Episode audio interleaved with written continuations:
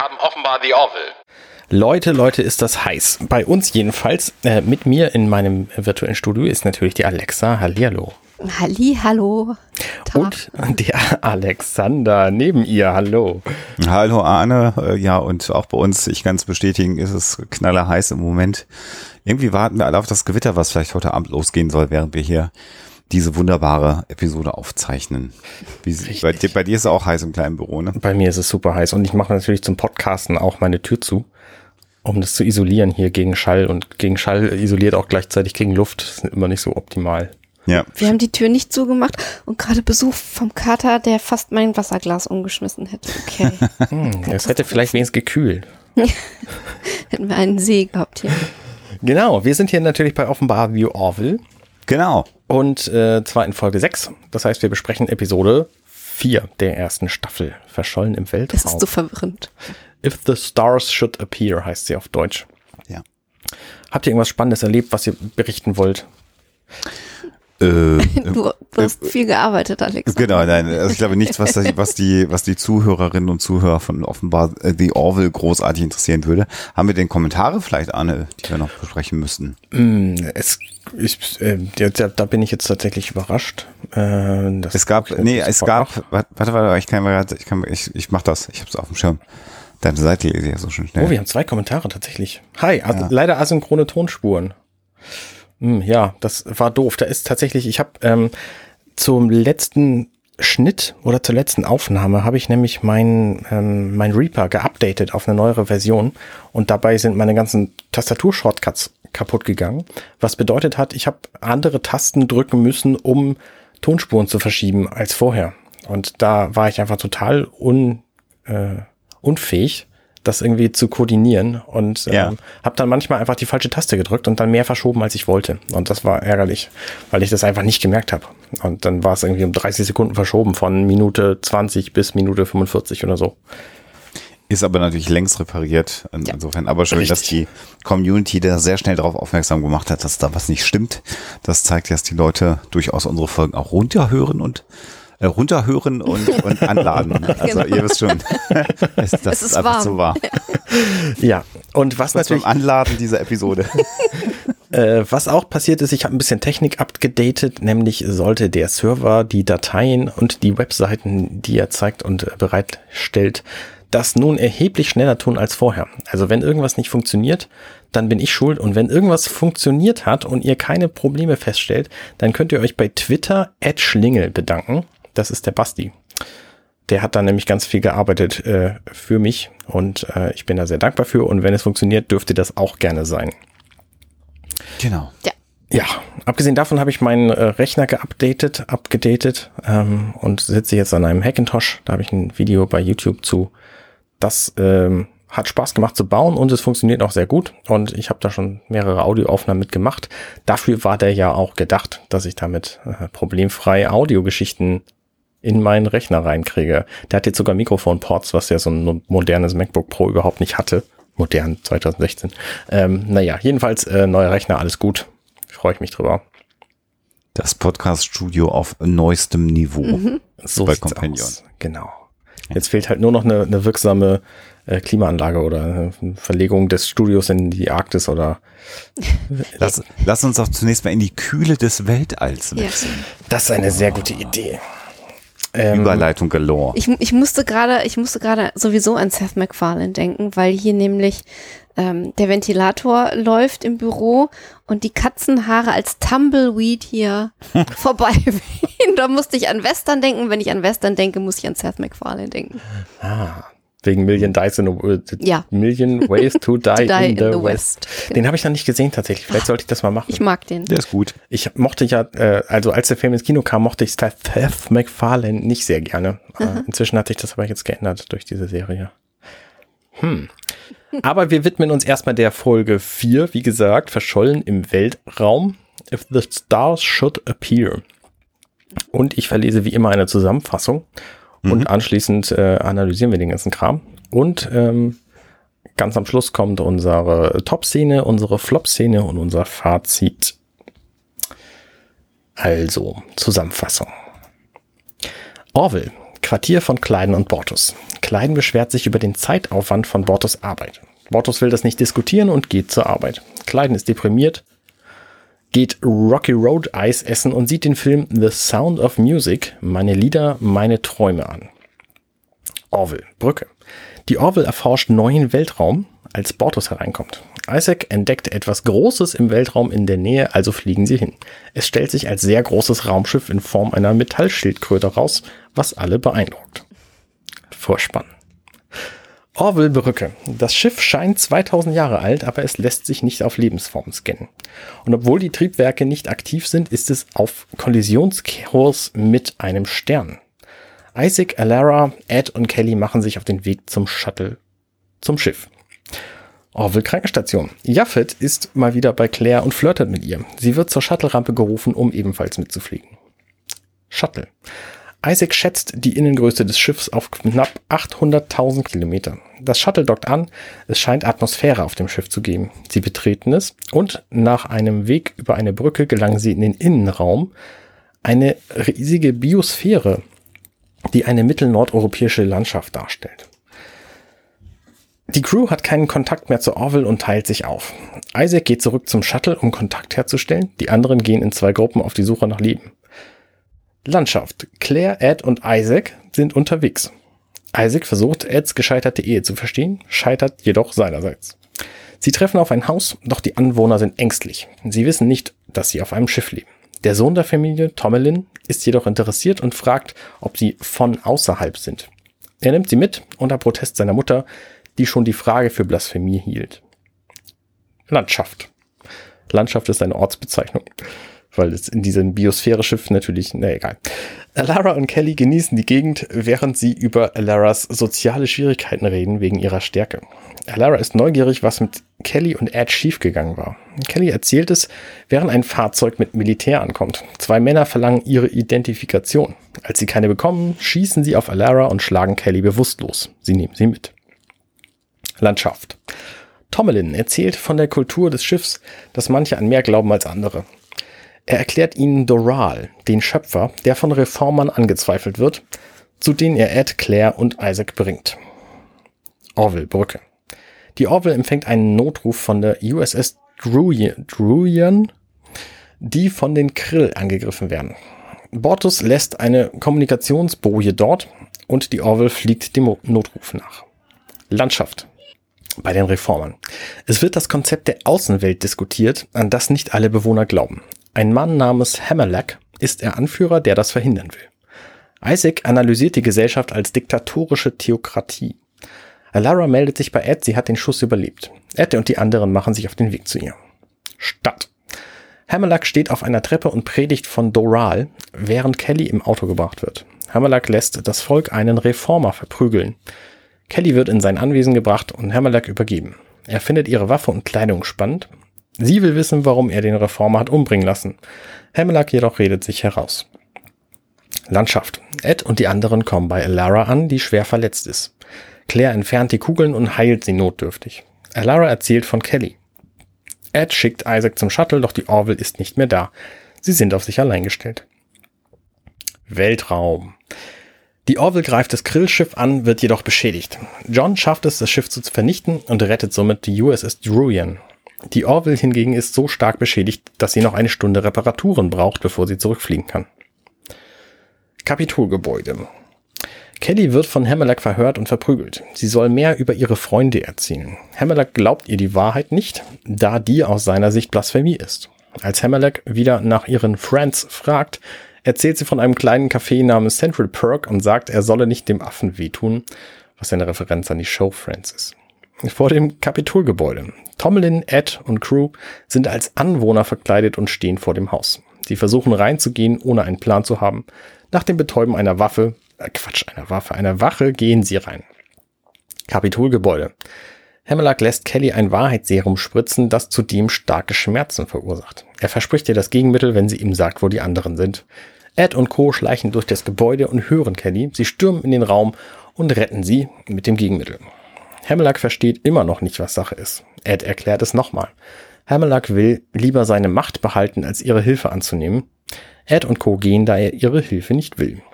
Landschaft vor einer Tür. Der Anführer der Reformer zeigt der Crew eine Tür, die Isaac kurzerhand aufmacht. Sie gehen hinein über eine Brücke in einen Fahrstuhl, der sie zur Brücke des Schiffs führt. Die Brücke des Schiffs. Ein Fenster zeigt den Weltraum. Isaac schaltet eine Aufzeichnung des letzten Captains an. Liam Neeson ist Jahavis Doral, der letzte Captain. Sein Volk hat dieses Schiff gebaut und es als Generationenschiff auf den Weg geschickt. Es wurde beschädigt und konnte nicht mehr fliegen, nur noch treiben. Die Biosphäre jedoch konnte bestehen bleiben. Die Anwohner haben alles vergessen. Isaac sagt, die Reparatur sei an einem Tag machbar und das Schiff habe ein Sonnendach, das geöffnet werden könnte. Ed lässt es öffnen, wodurch die gesamte Bevölkerung plötzlich den echten Nachthimmel sieht und auf einen Schlag geläutert ist, inklusive Hammerlack. Der Anführer, der Reformer, möchte wissen, wie es weitergeht. Ed kündigt eine Reparaturcrew der Union an und sagt, es sei nun ihre eigene Entscheidung. Die Orwell fliegt davon. Ende. Ja. Ja. Klingt, klingt erstmal unspektakulär. Äh, ich habe gerade überlegt, als du so vorgelesen hast, ist es wirklich ein Wahrheitsserum oder ist es eigentlich nur ein Schmerzserum, was er ihr spritzt? Hm, weiß ich nicht. Vielleicht funktioniert es einfach als Wahrheitsserum, weil es so viel Schmerz macht. Ja, ich, er, sagt, er benutzt das Er ben- Wort, er, genau, wollte gerade sagen, er sagt es selber. Ne? aber ich glaube, der Effekt ist der, dass du so, so unglaubliche Schmerzen hast, dass du am Ende einfach lieber die Wahrheit sagst, als dass du die Das Schmerzen. Folter. noch- ja, das genau. kann gut sein, ja. Aber gut, nur damit die, die, die ersten vier Kommentare auf der Homepage nicht sofort kommen müssen. Ja, äh, sehr schöne Folge, äh, wie ich finde. Ja, finde ich auch. Tatsächlich, als ich die Serie zum ersten Mal gesehen habe, da habe ich die Folge zwei und drei übersprungen. Ich habe also die erste Folge gesehen und dann die vierte, deswegen ist sie mir noch sehr, so. sehr gut im Gedächtnis geblieben, weil ich die nämlich, es gab sie gerade einfach nicht. So, deswegen habe ich die vierte geguckt, bevor ich gar nichts gucke. Ah, okay. Ja, es, es ist äh, vielleicht vorab, also ich will noch nicht Fazit machen, aber es ist vorab eine ganz, ganz klassische äh, Sci-Fi-Raumschiff-Episode, finde ich von der Struktur her. Also wirklich ähm, das klassische, episodenhafte äh, ähm, Sci-Fi-Fernsehen. Inklusive der äh, nordamerikanischen Landschaft, wenn sie da halt so, ne? Genau, das, Die machen, das, machen, das, machen, das machen wir nachher nochmal, genau. Äh, und ähm, du, die Einstiegsszene, ähm, die äh, hat, hat ein bisschen verwundert mich, ehrlich gesagt, beim ersten Mal gucken. Mhm. Also dieser Ehestreit zwischen Bortus und Kleiden. Ähm, aber es ist äh, hier, äh, trotz dieser ganzen episodenhaften Geschichte ja ein ne, Story-Samen, der gelegt wird, der sich dann ja über die Staffel auch noch Ja, hinzieht. notieren Sie das, das könnte wichtig sein. Genau. Und insofern glaube ich, ist das ein bisschen irritierend. Ähm, Man könnte sagen, warum, warum müssen sie das jetzt so au- ausrollen? Aber der Payoff von diesem, von diesem Teaser am Anfang im Grunde genommen kommt ja, kommt ja später in der Staffel. Das können wir ja schon mal sagen. Mhm. Und ich finde es äh, äh, hier, ich habe es, äh, glaube ich, schon mal gesagt, aber auch sehr angenehm, wie selbstverständlich dieses gleichgeschlechtliche Ehepaar hier auch auf dem Schiff dargestellt wird. Und also die Gespräche, die ja wahrscheinlich äh, Ehepaare eventuell sogar kennen könnten, dass der eine sich äh, jetzt ungeliebt fühlt, weil der andere nur am Arbeiten ist. Äh, und der sagt, ja, das ist halt meine Karriere und dann flüchtet er sich schon wieder in seine Arbeit. Das ist ja eher so klassisches Beziehungsdrama, wenn ich es mal so formulieren möchte. Und im Grunde genommen ja das, ähm, woran die Beziehung von äh, Kelly und Ed gescheitert ist. dann Ja, auch Endes, nochmal. Ne? Ja, Das stimmt. ist Ja. So ein Stimmt. bisschen gespiegelt. Ja. Wobei das ja, natürlich stimmt. in der letzten Folge, letzte, vorletzte? Nee, letzte Folge war das, ne? Ähm, Im Grunde auch angesprochen wurde, dass die diese Beziehung haben und dass sie aus Liebe eben beieinander geblieben sind, obwohl klar war, dass Bortes auf diesem Schiff eben auch arbeiten muss. Ja, genau. Aber es ist natürlich klar, so eine Entscheidung zu treffen, da weiß man ja noch nicht, wie die Situation ist. Aber es ist auch so, ne, also wenn du, wenn du als, als ähm, Ehepartner auf, auf einem Raumschiff bist, auf dem dein, dein Partner arbeitet, das ist, glaube ich, auch nochmal eine Nummer härter. Also wenn du nicht selber da irgendwie eine Funktion hast und äh, eine eigene, ja weiß nicht, Daseinsberechtigung, na gut, er kümmert sich jetzt äh, um das Kind äh, auf jeden Fall, aber was, was machst du da den ganzen Tag ansonsten? Das ist, stelle Ja. ich mir auch nicht so ganz einfach vor. Stimmt natürlich, also, also äh, Hausmann oder Hausfrau auf einem Raumschiff ist halt jetzt auch nicht so spannend, weil das Quartier ist nicht so groß, du musst nicht einkaufen gehen, du hast keinen Ja, Garten. Ja, Ja, ja. Also was, was, ja, völlig Fort, recht, Fortbildung, Alexa. also wenn du nicht aufs Kind aufpasst oder, oder was auch immer, keine Ahnung. Ja. Weiß ich nicht, malen. Ja. so.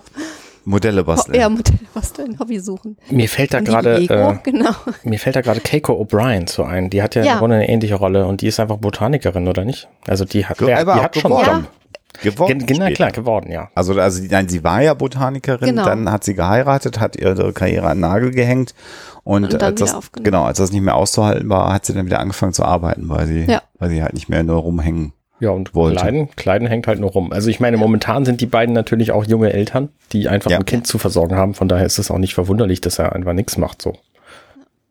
Und was wir hier natürlich auch wieder schon haben, ist, dass wir den, den äh, äh, Food Dispenser, also den, den äh, Nahrungsreplikator äh, hier schön vorgeführt bekommen. Das ist ein schöner, unauf, also ganz unaufgeregter Special Effekt, aber trotzdem ja schön gemacht, äh, wie er da sein Eis sich jetzt bestellt, weil er natürlich gefrustet ist. Und äh, ja, er, er nennt es hier im Englischen Depression Food. Also wir, ich würde, ich nenne sowas immer Comfort, Food. Genau. Also Essen, mit dem es einem einfach gut geht, weil es aber auch ungesund und fettig und Ja. entweder sehr salzig oder süß ist. Ja. Und ist jetzt halt Rocky Road Schokoladeneis. Das sind auch so absolute amerikanische Filmstereotype. Ne? Der Drink, der dann irgendwie tagsüber genommen wird, äh, wenn es irgendwas äh, brenzlig ist. Oder halt, wenn es meistens Frauen schlecht geht, dann wird Eis gegessen. Schokoladeneis, Auch, äh, ja. Schokoladeneis. Also wenn man, wenn man hier dieser Sequenz so einen Vorwurf machen möchte, könnte man natürlich sagen, dass Kleiden hier so als die frustrierte Ehefrau der Beziehung dargestellt wird, was ja, ja. eben eigentlich schwierig ist, äh, aber gut. Kennt ihr Rocky Road als Geschmack? Vom Namen her, aber ich weiß gar nicht, ob ich das jemals. Ich habe tatsächlich da zum ersten Mal von gehört in dieser Serie. Dann gab es die als Mhm. Love Drops von Body Attack zu kaufen. Das sind so Tropfen, die einfach Geschmack in irgendwas reintun. Und Mhm. da Ja. habe ich das zum ersten Mal geschmeckt. Und das ist so eine Mischung aus Schokolade, Nuss und Mhm. typisch amerikanisch Marshmallow.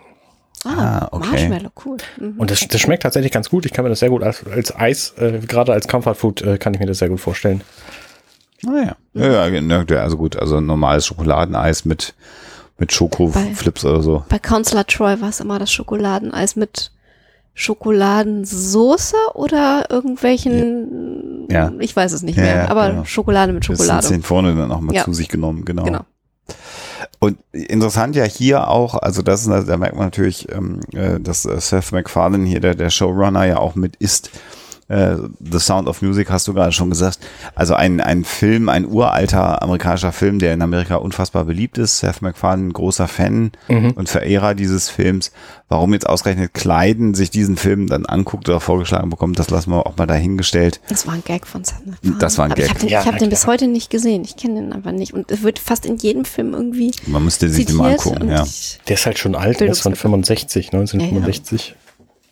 Also ich weiß nicht, wann ihr diesen Podcast hört. Der Film ist von 1965. Ja, das stimmt.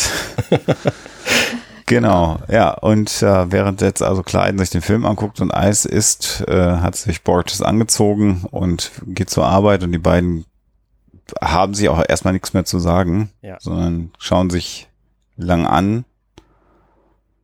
Was ich spannend finde natürlich, also diese, diese ganze amerikanische und, und aktuelle Popkultur, die in der, der Serie verwurstet wird, ist ja das eine. Das finde ich total spannend. Da kommen ja nachher noch ein paar andere Sachen. Ähm, aber auch, dass er sagt, ich möchte einen Film gucken, mit dem ich mich gut fühle. Ja, Und dann startet der Film exakt mit dieser Musikszene. Warum fängt er nicht am Anfang an? mhm. Um die Ja. Figuren vielleicht, vor- also ich meine, normalerweise guckt man so einen Film von Anfang an, aber der Computer hat hier gedacht, nee, diese Szene, wo sie singt, ist irgendwie die beste und deswegen, die, Ja. mit der geht's dir am besten. Und äh, in, in den, sagen wir mal, 250 oder 300 Jahren, die zwischen jetzt und der Zeit der, von The Orville ähm, ist, sind halt auch keine anderen Filme mehr entstanden. mhm. Oder sie sind halt nicht so tröstlich, keine Ahnung. Aber meistens ist die Anspielung an The Sound of Music ja die, dass auch harte Kerle, die du sonst durch nichts erschüttern kannst, äh, das große Geheimnis haben, dass sie bei The Sound of Music immer heulen müssen. Mm, okay. Das ist immer so. Das Trope, Das was so in, in Stereotyp, ja. Sitcoms und so Genau. auch gerne, äh, ähm, Ja. ja, ich glaube, wir müssen den mal irgendwann gucken. Ja, irgendwann müssen wir den mal gucken. Aber ich habe so, jetzt so hat sich jetzt so viel aufgebaut im Laufe der Jahre, der Anspielungen, die ich gesehen habe, dass ich gar nicht weiß, wie ich damit umgehen soll, wenn ich den jetzt wirklich gucke. Nachher finde ich den total schrecklich. Also ich habe sowieso ein Problem mit, mit Filmen, wo sie anfangen zu singen. Ich habe auch bis heute aus diesem Grund nicht Sweeney Todd gesehen, obwohl ich den wahnsinnig gerne gucken würde, weil Tim Burton und so. Ja. Ähm, aber geht einfach nicht. Wir arbeiten jetzt gerade so ein paar Disney-Filme nach, aber tatsächlich ist so Gesang auch etwas. äh, aber ich, also ich schaue mir auch keine Musicals an. Das ist einfach nicht mein Genre. Ich finde Ja. tatsächlich ja Musikfilme, manche davon finde ich sehr gut. So Musicals zum Beispiel, das mit dem, mit diesem Australier, der Wolverine gespielt hat. Mir fällt der Name schon wieder nicht ein. Ähm, ist das Greatest Showman? Ja, genau. Das ist Jackman? fantastisch. Habe ich auch nicht gesehen. Aha. Fantastisch. Die ganze Musik ist auch ganz toll und sehr gut eingearbeitet und so. Äh, dieser Film hier, Meine Lieder, meine Träume, Sound of Music, ist zwei Stunden 52 Minuten lang Nein. und hat eine IMDb-Bewertung von 8,0, wo wir hier schon bei Trivia-Wissen sind. Krass. Okay. Also Ja, muss wohl ein ganz guter Film sein, wenn man die Zeit investieren mag. Ja, irg Fast irgendwann. Gott. Machen wir das. Ich meine, drei Stunden, da kannst du, da kannst du ja zwölf, äh, ne, neun Folgen ähm, äh, Brooklyn Nine-Nine gucken zum Beispiel. Ja. Zum Beispiel. Ja, ansonsten, ähm, dann äh, sind wir also aus dieser kleinen und Borges-Geschichte raus äh, für heute auch, äh, auch für die Episode erstmal. Ähm, und ich finde ähm, schön äh, generell die, die Establishing Shots von der Orville, die finde ich, Ja. ich glaube, das habe ich auch jedes Mal, sage ich das und sage das jetzt auch wieder, ich finde das einfach hübsch gemacht. Ich sehe das Schiff gerne fliegen. Ja, und was ich auch sehr gerne äh, sehe, das sind natürlich diese ganzen lebensnahen Szenen, die in der Serie Ja. vorkommen. Die habe ich natürlich in meiner Zusammenfassung alle übersprungen, aber jetzt gerade sehen wir eben nach diesem Orville-Shot, ähm, ähm, ah, wie heißen die noch, Scott und ähm, Quatsch, Scott ist der Vorname des Schauspielers, äh, Gordon und John, die da vorne Ja. am, am Pult sitzen und sich einfach unter, unterhalten darüber, wie öde doch der Job eines Kartographers, also eines, eines Kartografen ist. und Gordon ähm, denkt sich halt eine, eine sehr etablierte Geschichte aus über was er lieber machen würde. Er hätte lieber Brunch mit den Eltern, die dann irgendwie, äh, ja, die auf Das geht dann bei Florida Eltern, Eltern der Eltern, die eine lange Reise nach Florida gemacht haben, die unfassbar langweilig war und sie haben ganz viele Fotos gemacht, die man sich angucken muss. Ja. Also sie steigern sich halt ähm, da total rein. Ähm, ja, das ist äh, ja, das sind eben diese Kleinigkeiten. Das ist so die beiden, ähm, äh, die da vorne sitzen, die einfach so den den Everyday Man Ja. äh, einfach darstellen. Ja, aber auch diese, diese persönlichen Geschichten, die halt in der ganzen Serie immer wieder zwischen verschiedenen Konstellationen von Personen einfach eingeflochten werden. Ja, Also da gibt's Das ja nachher auch noch Menschen. die Szenen von, von Alara und Caddy, die sich irgendwie unterhalten über die gescheiterte Ehe und, und Isaac, der dann von Ed wissen will, wie das eigentlich gelaufen ist und ob er nicht zu, zufriedenstellend war und so. Es, es, ich finde es halt total herrlich. Was, was da halt schön ist, ist äh, und, und dann wiederum sehr, sehr anders als bei den anderen Sci-Fi-Serien ist, äh, dass eine persönliche Geschichte in anderen Sci-Fi-Serien nur dann thematisiert wird, wenn sie die Geschichte der ganzen Ja. Episode ist. Also wenn es den Konflikt mit dem Vater, mit dem Bruder, äh, das entfremdete Kind oder was auch immer für Geschichten sind, dann ist es immer gleich die Story ähm, äh, der Episode und dann dürfen die anderen auch über ihr Verhältnis, äh, sage ich mal, zu ihrem Vater oder was auch immer, äh, auch mal was erzählen. Aber dass das quasi äh, organisch passiert, weil das natürlich passiert, wenn Menschen zusammenarbeiten. Das ist hier tatsächlich äh, bei The Orville sehr schön dargestellt und das erste Mal, dass man das so sieht. Mhm. Mhm. Finde ich auch einfach gut. Ja, finde ich auch super. Und interessant dann auch, dass eben Kelly sagt, hey, wir sind hier am äußersten Rand des bekannten Universums, das ist auch total spannend, findet ihr das nicht super? Und es wird kommentiert mit, Ja. Ach, das war so. Ich könnte es mir immer wieder angucken. also einfach, sehr- ist einfach Vor sehr allen, Dingen, schön. vor allen Dingen ist das auch so ein richtig schöner Seitenhieb auf Star Trek und The Final Frontier und so, Ja, genau. wo noch nie andere Lebensformen unterwegs waren. Aber Ja. liebevoll. Ja, natürlich, total. Total. Das ist ja eine, eine äh, Hommage, das ganze Ding. Genau, und dann eben der, das, äh, dann kommt Bortos halt rein und sie sagen nur, ah, Mensch, du bist ja zu früh, so. Und sagt er, ja, ist richtig, ich wollte nicht zu Hause sein, fertig. Thema der Folge, also das Thema ist für die Folge einfach durch. So. Wobei Lara ja noch einmal versucht nachzufragen, ob sie sich schon wieder gezankt hätten zu Hause und er sagt, ich will nicht darüber reden. Also auch da wieder so ein bisschen Smalltalk dann immer noch an der Konsole, an der Seite. Ähm, ich finde, äh, fällt mir gerade immer wieder auf, wie warm diese Brücke hier auch gerade dargestellt wird. Also das wird hier auch gerade so in so einem goldenen, güldenen Filter ja alles dargestellt. Also es soll jetzt auch gerade mal alles ganz gemütlich sein. Also Mhm, mhm. der gemütliche Teil der Arbeit auf der Orwell im Grunde genommen. Naja, und Obwohl da natürlich die ganzen alt. Lampen und Lichter alle blau sind. Ja. Ja. Oben ja. Ja, aber es ist ein schöner Kontrast. Also Genau. das ist, äh, Ja. so blaue Akzente in einem güldenen Ambiente. Genau. so. Aber wenn du so Ke Kelly und Ed dir anguckst, die sind schon auch sehr golden im Gesicht, Ja. ne? Mhm. So. Ja. Die Brücke ist auch einfach sehr geschmeidig äh, designt, finde Ja. ich nach wie vor. Ja. Das Da gibt's halt auch keinen Kaltweiß. Das ist ja alles irgendwie so ein Beige-Ton, den die da Mhm. im Weiß haben. Und man ist einfach in der vierten Folge auch, auch drin. Also was ja gut funktioniert hat, ist ja auch das äh, Etablieren, ähm, äh, das, wie das so funktioniert auf dem Raumschiff. In Folge vier äh, kommt man auch so langsam dann an und kommt so in das Tempo des Raumschiffs rein, wie die Leute miteinander agieren. Schön auch, dass ähm, Ed und Kelly da ihren Kaffee stehen haben. Also ich vermute mal, dass es Kaffee ist. Ja, Also es sieht alles irgendwie so, ja, netter Arbeitsplatz. genau. Mhm. So, und jetzt kommt dann eben genau der Hinweis, äh, du hast ja beschrieben, dass Isaac was entdeckt und äh, das ist natürlich, äh, muss natürlich untersucht werden. Äh, die Orville ist ja auch ein Exploratory Vessel. Äh, fällt mir bei der Gelegenheit ein, es gibt gerade einen Hersteller von Modellen, der die Orville in zwei Größen und ein Shuttle äh, anbietet. Ach, sieh an. Ich glaube, die Orville so um die 26 Zentimeter groß kostet dann so, glaube ich, bei 60 Dollar oder Euro so in der Größe. Also so fertige Modelle halt nicht zum Zusammenbauen, sondern Okay. schon, schon auf dem Ständer. Da suche ich nochmal den Link raus. Das können wir ja vielleicht mal unter die Folge posten. Du hattest ja nach News gefragt. Das ist mir gerade noch so eingefallen. Das hat, da hatte mich jemand angetwittert. Stimmt, wir haben schon ein bisschen geliebäugelt. Genau. Aber bei der Gelegenheit. Ja, genau. So, ja, und jetzt äh, ähm, ja, fliegen sie. Da sind wir auf das Raumschiff, deswegen passt es dann wieder. Fliegen sie jetzt also erstmal dahin und wollen mal gucken, was da so Sache ist.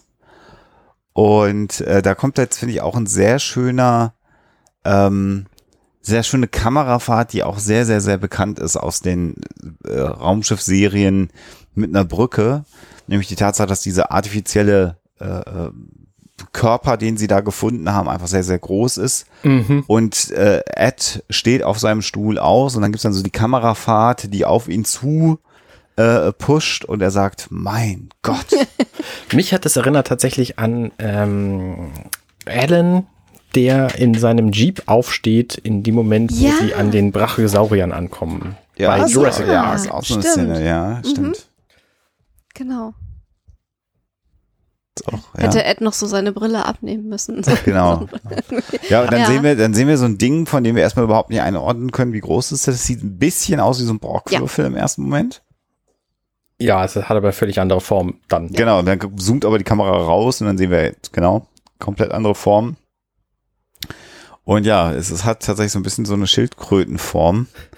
Das ist schon auch ganz witzig. Also das ist sicherlich auch eine Anspielung an Terry Pratchett äh, mit der Schildkröte, die Oh ja, ja. äh, die Mhm. flache Erde auf dem Rücken trägt. Also Das stimmt, ja. Richtig. Kann ich mir nicht anders erklären. Naja, Aber es ja, gibt auch einfach Sinn, ne? Also die, Ja. die Form, wenn du da eine Kuppel drin hast, die unten flach ist und oben rund, so, dann klar, ist ja logisch, dass du dann irgendwie so eine Schildkrötenform am Ende hast. Genau. Und die Kamera zoomt halt raus und als wir dann die, die gesamte Größe dieses anderen Schiffs äh, sehen, kann man halt auch die Orville nicht mehr sehen, weil die dann so klein geworden ist, Mhm. Dass es quasi mehr so fliegenschiffsmäßig äh, äh, aussieht. Und dann sind wir im Vorspann. Genau. Und direkt nach dem Vorspann kommt quasi der Schuss nochmal andersrum. Da sehen wir erst das große Schiff und dann fällt uns irgendwann auf, ach, da ist ja die winzige Orville vor. Also ähm, da wird na, natürlich zum einen etabliert, dass das Schiff sehr groß ist, zum anderen aber auch äh, so ein bisschen, dass die Orville einfach auch kein großes Schiff ist. Ja, also genau, also auch innerhalb der Union ist ja die Orville eher so ein mittelschweres äh, Raumschiff, gehört ja nicht zu den größten Raumschiffen. Und das ist, finde ich, auch, auch wieder ein sehr, sehr schönen äh, Special Effekt einfach. Also ich finde, dieses Raumschiff ist auch beim dichter ranzoomen, kann man sich das noch angucken. Also Mhm. im Fernsehbudget Mhm. finde ich, ähm, wenn ich da so alte äh, Battlestar Galactica oder so Serien mir aus den 70er Jahren angucke, das war alles viel schlimmer natürlich. Als das, was wir hier sehen. Ja, und dann geht es natürlich darum, wa- wa- was das für ein äh, Schiff ist und es ist unglaublich groß und äh, du hast ja schon gesagt, dass sie eben nicht scannen können ähm, in, in dem Gespräch, dass Genau. sie äh, äh, Lebensformen lesen können und das Schiff ist äh, am Driften, also es ist noch mit der es hat wohl mal einen Antrieb gehabt und ist jetzt einfach bewegt sich wegen des Impuls, der nicht gebremst wird im Weltall, einfach weiter. Und es ist lustigerweise 2000 Jahre alt. Ich meine, sie hätten Genau. jede andere Zeit nehmen können, aber sie nehmen natürlich genau die Zeit, Die mit uns, die, die in unserer Welt eben äh, mit der, äh, mit der Existenz von Jesus belegt ist, quasi. Das ist schon auch ganz witzig. Ja, das ist einfach eine Zahl, die man sich gut vorstellen kann, vielleicht.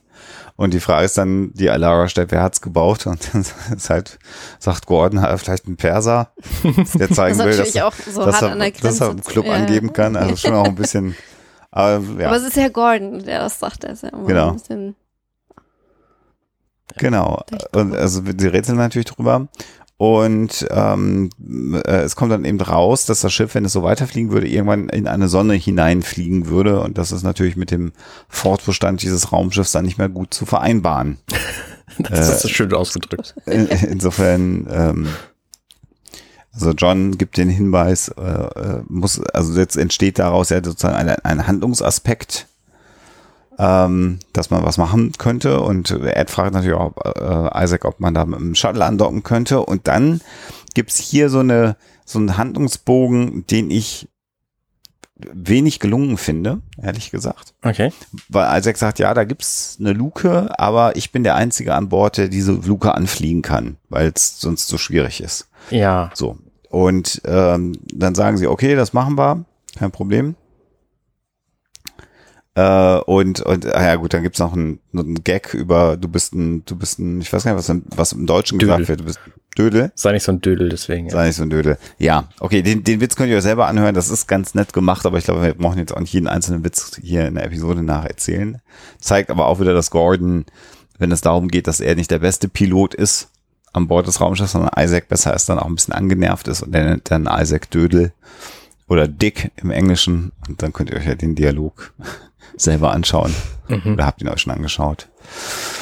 Ja, und Lara, Ed, Kelly und Isaac wollen dann also jetzt mit dem Shuttle zum Raumschiff rüberfliegen und auf dem Weg äh, kriegt Bortis, der das Kommando jetzt übernimmt, noch den Hinweis, dass die Ärztin ja auch ähm, bitte mitkommen soll, dass er ihr Bescheid geben soll. Ja, und dann sehen wir natürlich Claire, die wie schon wieder ähm, Jaffet auf dem Tisch hat, den Ja. kleinen Blob, Ja. der schon wieder mit ihr flirtet. Das ist schon ziemlich witzig. Auch daraus entsteht ja äh, später noch was in der, in der Serie. Also es ist schon auch ganz witzig alles aufgebaut. Also Keine dieser, ja, angedeuteter Spoiler. Aber dass Jaffet halt nicht loslässt, finde ich halt auch sehr, sehr amüsant. Mhm. Und dass Claire halt aber bisher konsequenterweise ja überhaupt nicht darauf eingeht. Wir wissen auch bislang überhaupt nicht, was der für eine, für eine Funktion auf diesem Schiff hat, Jaffet. Mhm. Was der Nee, er überhaupt ist an sinnvoller da. Arbeit da machen kann. Ja. Oder, Der, der ist unterwegs oder auf der Krankenstation, das stimmt. Genau. Also, so, und was jetzt kommt, ist, dass das Shuttle äh, Richtung dieser, dieser Undock-Luke kommt. Und mir ist überhaupt nicht ersichtlich, warum das schwierig ist. ja, die ist halt Also direkt das- an der Außenwand dran, so fertig. Ja, ja, genau. Also einfach rückwärts einparken. Das haben wir aber auch schon in der, in der vorangegangenen Episode, als Ed an dieses andere Raumschiff angedockt äh, hat. Das war genau das gleiche Manöver. Mhm. Ne? Also, also da, wo sie dann in den Zoo gebeamt worden sind. Also das ist jetzt so, was ich, also man wollte ganz offensichtlich in der Geschichte Isaac mit dabei haben. Okay, äh, aber das, also zu sagen, ich bin der einzige Pilot, der es kann, ist halt äh, ein schlechtes Story-Device gewesen aus meiner Sicht. Man hätte sagen können, das interessiert mich total, deswegen will ich mitkommen. Oder er ist ja auch der Wissenschaftsoffizier. Also es hätte tausend Gründe gegeben, warum er mitkommen soll. Die Tatsache, dass er der Einzige ist, der da fliegen kann. Ja. Ja. Oder, oder bin ich dazu empfindlich? Nee. Nee, nee, finde ich auch schon richtig, das anzumerken hier. Das ist einfach Quark. Ja, gut, sie haben dann angedockt, da, da sieht man aber auch wieder, wie praktisch dieses Schalldesign ist, weil das ja so, ein- so, ein- so, ein, ja, so ein Metallschlauch oder ein Kunststoffschlauch oder was auch immer für so einen Werkstoff sie da benutzen, ausfahren kann und der dockt dann quasi per Magnet irgendwo dran an und dann ist das luftdicht. Mhm. Und damit können sie halt auch direkt an so eine Tür, äh, die, die wir jetzt dann sehen, äh, also diesen Schlauch um diese Tür rumlegen. Und das finde ich eigentlich ein ganz cleveres Design, äh, um anzudocken. Ist halt blöd, wenn die, wenn das, woran du andockst, größer ist als der Umfang. Mhm. Aber gut, das hat Ed ja gefragt, ob es etwas gäbe Ja. in der Größe, was sie benutzen können. Genau, und dann gehen sie da hin und dann sagt Ed zu Alara, weil er wieder die Tür nicht aufkriegt, can you open this jar of pickles for me?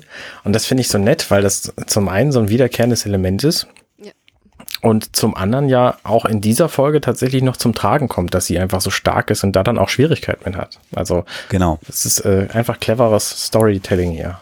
genau. Und das wird halt ein Running Gag natürlich in Bezug auf Laura, dass äh, eben immer das, das Gurkenglas Mhm. äh, geöffnet werden Ja, und soll. das ist natürlich auch eine Anspielung darauf, dass es eigentlich immer umgekehrt ist Ja. und die Männer der Schöpfung Ja. äh, Kannst mal die aufmachen. Gurkengläser für die Frauen öffnen müssen. Was ja Sei auch denn- so nicht stimmt. Genau. Du kannst dir da sehr gut selber helfen. Ja. Ja, wir haben hier dann jetzt einen, einen, einen schwebenden äh, Gang. Das ist die Brücke, ne? Schwebende Gänge sind da. Es sind Brücken, da hast du völlig recht. Da, auch hier ist das drauf wieder der Hitze ge- geschuldet. Äh, äh, und äh, es ist halt so ein, so ein, ja im Prinzip ein Hohlraum in diesem anderen Raumstoff, der von einer Brücke überwunden wird. Also das ist ja auch so ein beliebtes Design im Science Fiction, wo ich dann immer frage, warum? Das ist Also Isolation. Hm? Isolation, Ah, okay. nehme ich mal du? an. Also zum einen Isolation und zum anderen auch ähm, natürlich, wenn du irgendwelche, in Science Fiction ist es nicht selten, irgendwelche fliegenden Reparaturdinge hast, ähm, dann können die sich da natürlich frei bewegen. Oder auch für, für alle andere Logistik hast du dann einfach Platz. Ja, okay. Also ich erkläre es mir zumindest ähm, ähm, in diesem Fall auf jeden Fall mit Isolation und, und doppelte Wand und so. Das ist ja, ich meine, das ist ja direkt neben der Außenwand quasi. Ja. Für mich war es so eine kleine Anspielung an Star Wars, wo wir ein solches Design mit so ganz, Todessterne. äh, ja genau, mit so Brücken und irgendwie tiefen Schluchten und so weiter ja irgendwie ganz häufig mal haben. Mhm. Aber ja. Auch wegen den aus, von Arne genannten Gründen Ja, wahrscheinlich. wahrscheinlich, ja. Das macht natürlich Sinn. Ja, und dann gibt's die nächste Tür und das gleiche in grün. Also Lara öffnet auch diese Tür wieder. Und dann sehen wir Sonnenlicht Das ist, ins Gesicht der Crew scheinen. ja, ist schön. Die Sonne ist aber gar keine Sonne, es ist so so ein, so ein Lichtring. Ja. Und ähm, tatsächlich, äh, das ist dann leider das Einzige, was, was halt echt mich inzwischen, sagen wir mal, nicht stört, aber wo ich immer schmunzeln muss, das Alexa hat es ja schon gesagt, es ist natürlich immer das Umland von Hollywood, ähm, wo dann eben diese Außenaufnahmen von Sci-Fi-Serien geregelt, äh, gedreht werden. Also entweder sind es in irgendwelchen Höhlen oder sie sind halt in diesen, in diesen Hills, die dann entweder ein bisschen wüstig sind oder ein bisschen bergig sind oder ein bisschen graslandschaftig sind, aber es ist halt immer die gleiche äh, Region, was natürlich aus Produktionssicht äh, völlig Sinn macht. Aber ich finde, man sieht's halt immer. Also Ja. die Planeten, also so wie bei wie bei äh, Captain Kirk früher man immer gesehen hat, dass es halt ein Studio war mit einer bunten, bunt beleuchteten Leinwand hinten und und Styropor, äh, Und äh, ein paar Büschen. ein paar Büschen und Styroporsteinen. Ja, ja. Da drin macht man jetzt Außen, Außen, Außenaufnahmen, aber die sind halt auch immer an der gleichen Stelle.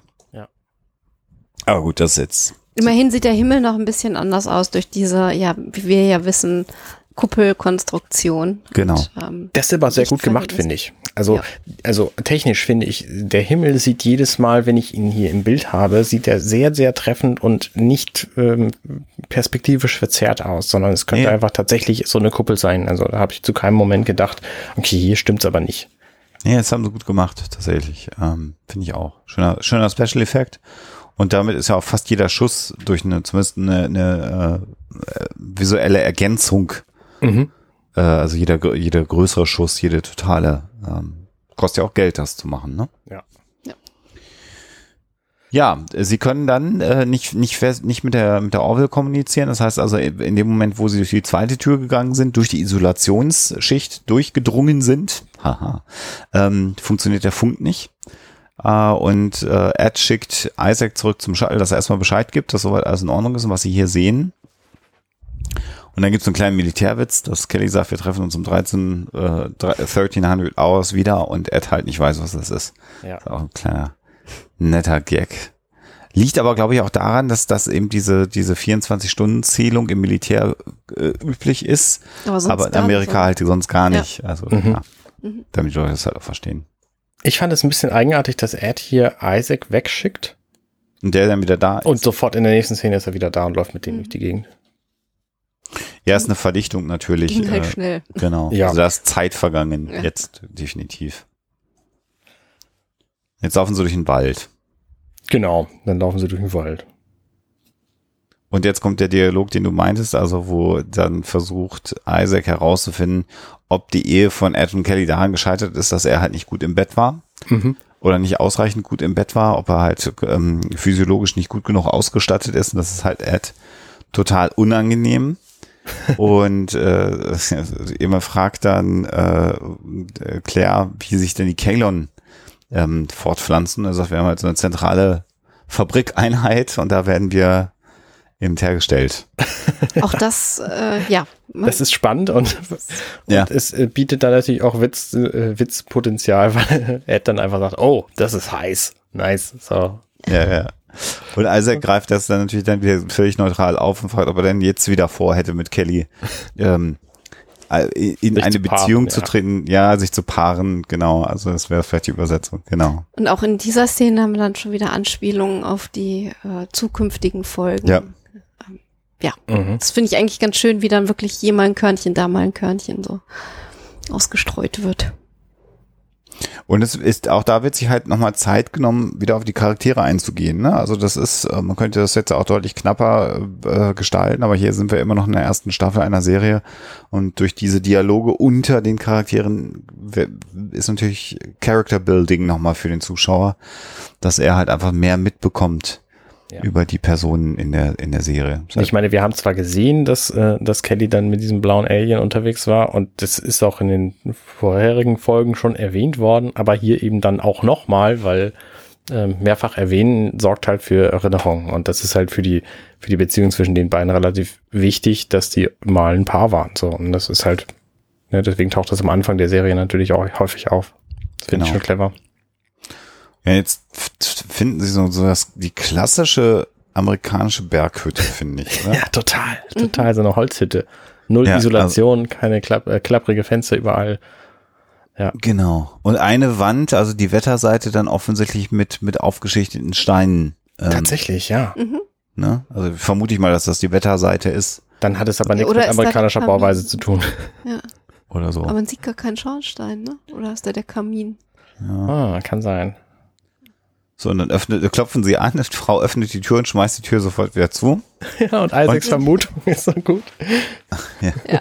Also das ist, hi, I'm Ed Mercer und dann geht die Tür wieder zu und dann sagt er von den Zeugen Jehovas.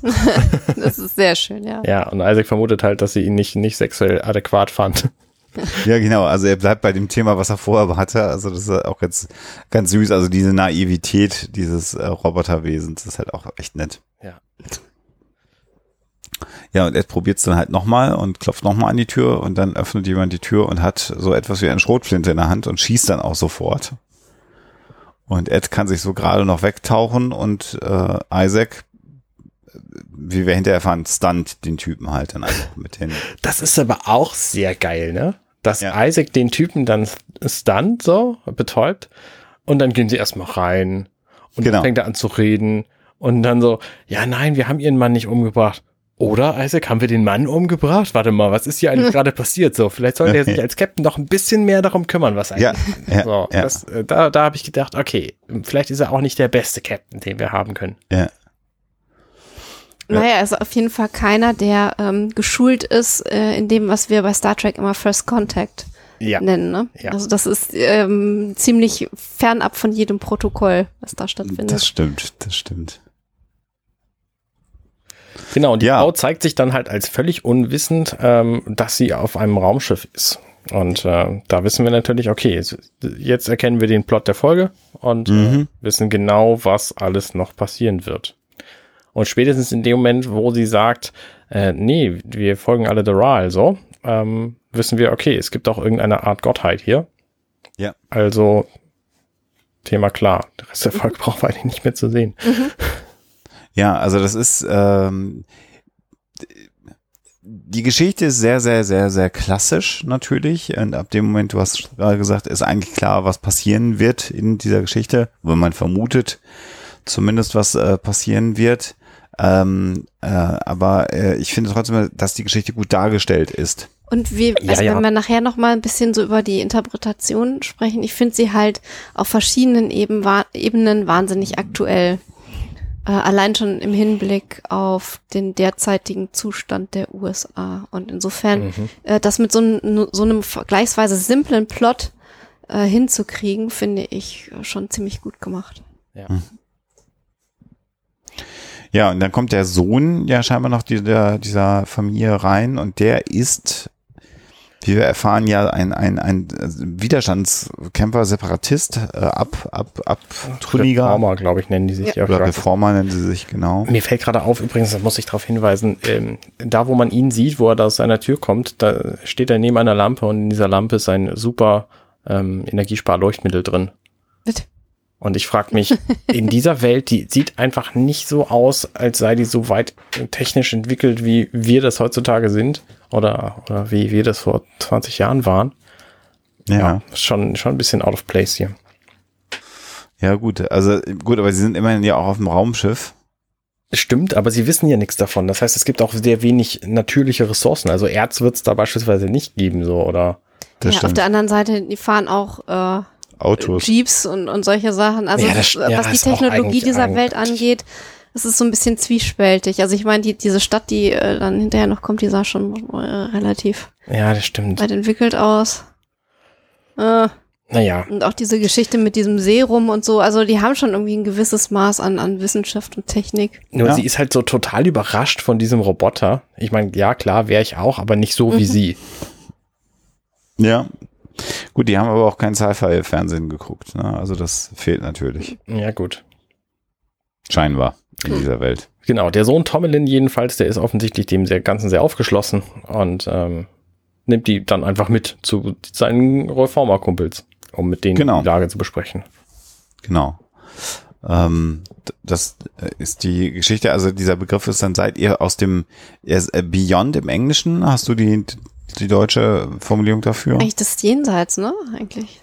Nee, ja, Great das ist aber Beyond. nicht, nicht gemeint hier, sondern äh, Nee, das ist nicht gemeint, aber ich, das wäre gesagt. genau. mhm. Ah, Also sie hat ja die, die Mutter sagt auch irgendwann aus dem Untergrund oder aus, aus, der, aus der Unterwelt oder irgendwie so. Also sie wissen offensichtlich, die haben die Vermutung, dass es irgendwas um sie drumherum gibt. ja. Ja, und während die dann jetzt also losgehen mit dem Tommelin, sehen wir dann Lara und Kelly, die ja, über so einen Feldweg gehen.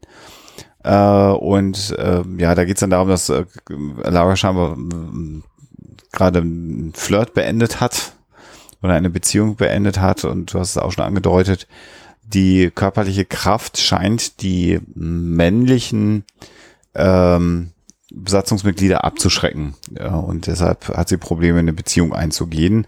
Umgekehrt ist sie aber total happy, dass äh, der Captain das halt total cool findet, dass er Mhm. sie als Sicherheitsoffizierin hat.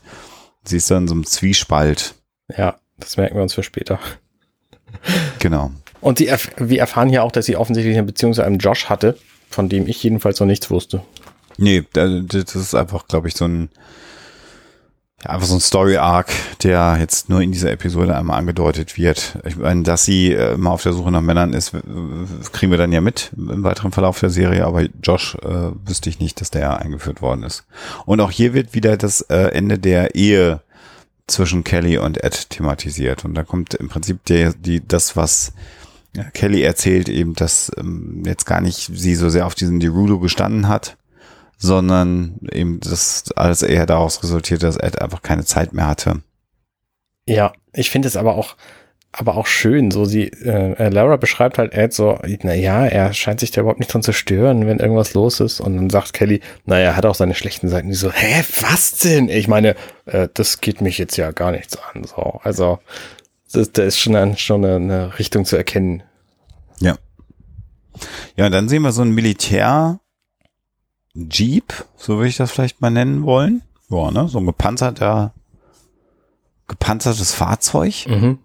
äh, das dann plötzlich über diesen Feldweg rast und äh, zwei Typen, die einfach auch aussehen wie so Militärpolizisten, Mhm. glaube ich, relativ gut zu erkennen, fragen nach der ID, die die beiden natürlich nicht haben. Die stellen sich vor und die finden das jetzt gerade nicht so sonderlich berauschend, ziehen dann auch die Waffen sofort. Ja. Und äh, Lara versucht ähm, noch ein paar blöde Witze. Mein Foto sieht auch gar nicht so toll aus und ich habe das in einer anderen Hose.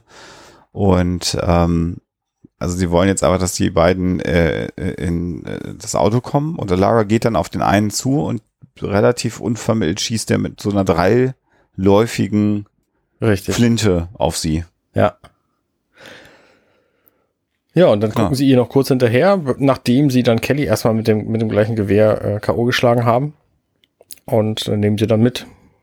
Jetzt äh, vor der aktuellen Situation ist das natürlich wieder so Polizeigewalt und so ist ja auch wieder ein Mhm. heißes Mhm. Thema. Ähm, also klar wird hier sehr, sehr deutlich gemacht, dass hier die ähm, wie auch immer herrschende Gewalt in diesem Raumschiff, die es ja zu geben scheint, ähm, ja im Grunde genommen äh, sehr, sehr kompromisslos vorgeht. Mhm.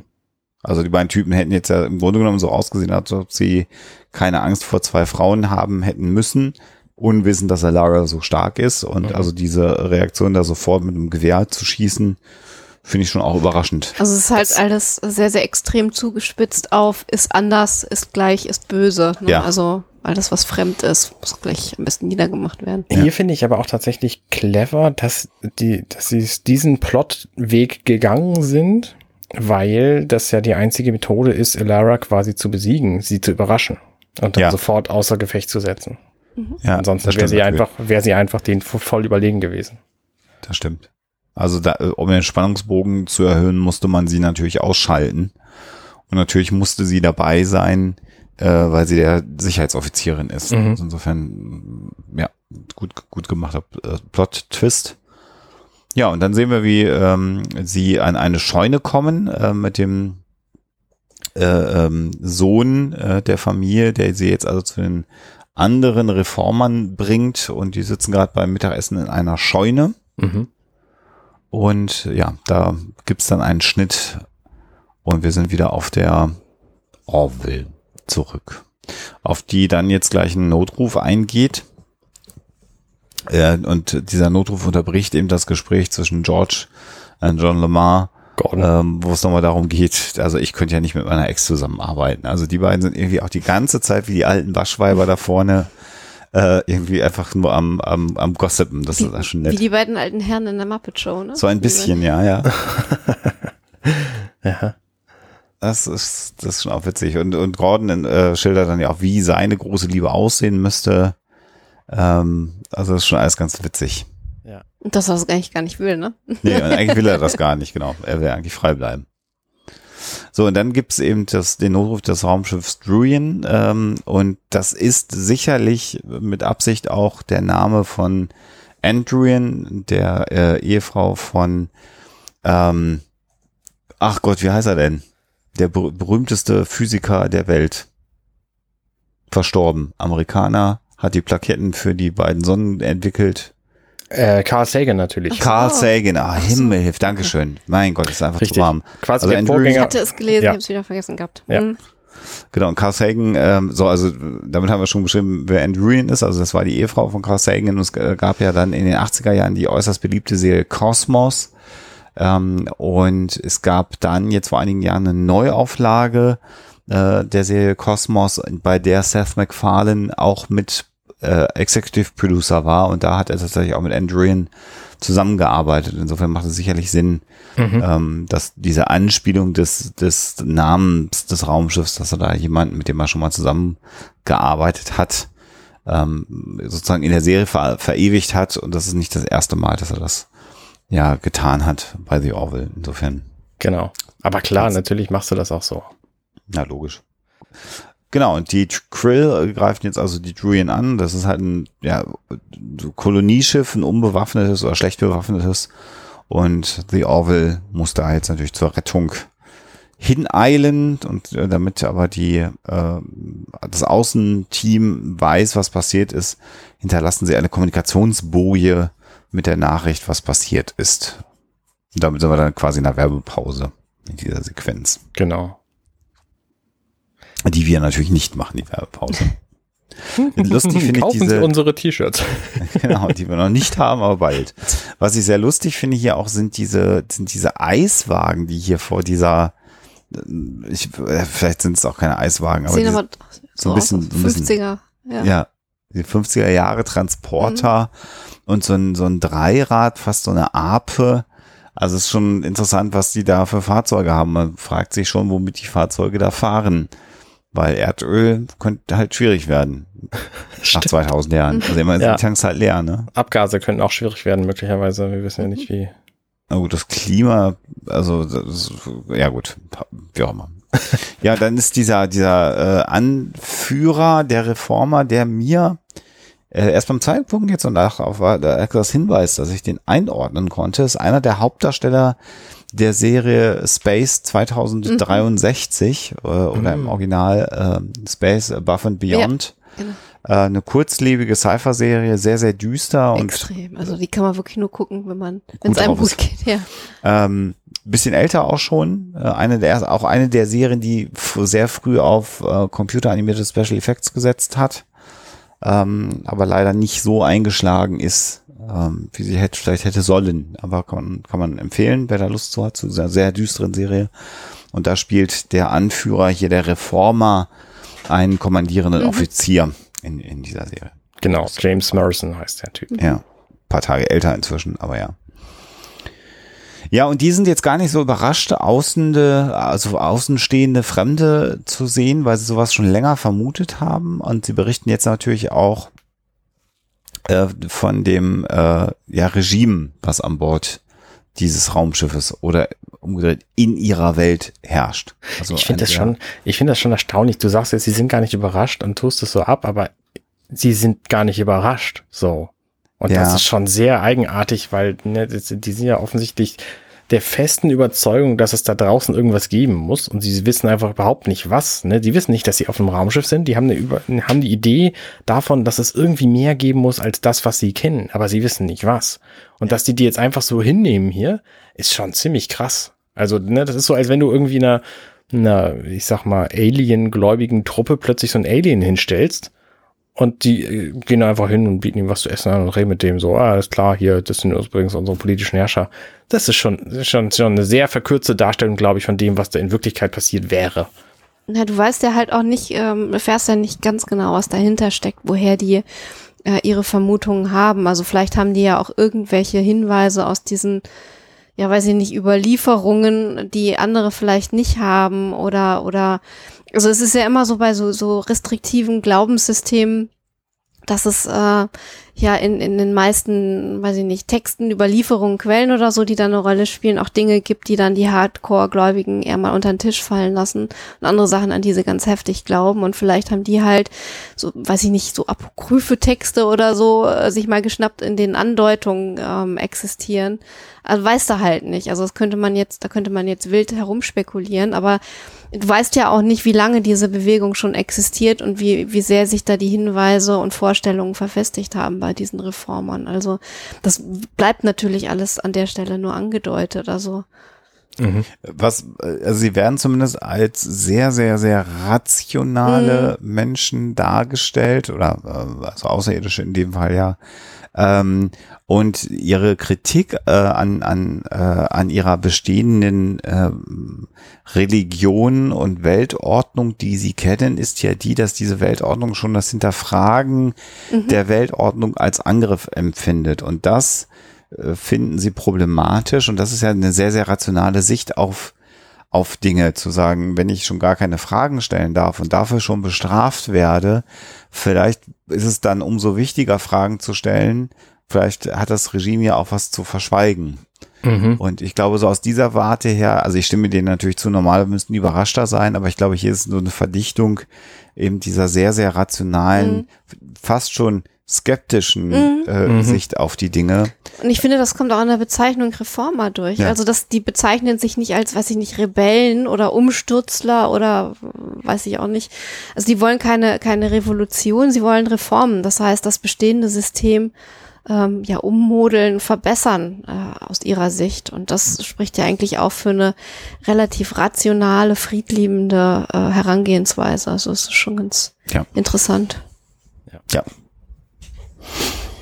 Ja, und dann erfahren sie jetzt natürlich auch, dass es eine Stadt gibt. Äh, bisher sieht das ja alles aus, als ob die noch so ein bisschen sehr, sehr, sehr zurückgeblieben in der Zeit, sag ich mal, sind oder in, im zivilisatorischen ähm, For Fortschritt. Mhm. Ähm, also jetzt gibt es ja, ja genau, jetzt gibt es noch diese Szene, wo es was zu essen gibt und das scheint ja Ed Mercer überhaupt nicht zu schmecken. Das ist so ein bisschen Slapstick, wo ich dann auch nicht weiß, ob man darauf im Zweifelsfall hätte verzichten können. Äh, es zeigt halt nochmal, dass er kein Diplomat ist, ne?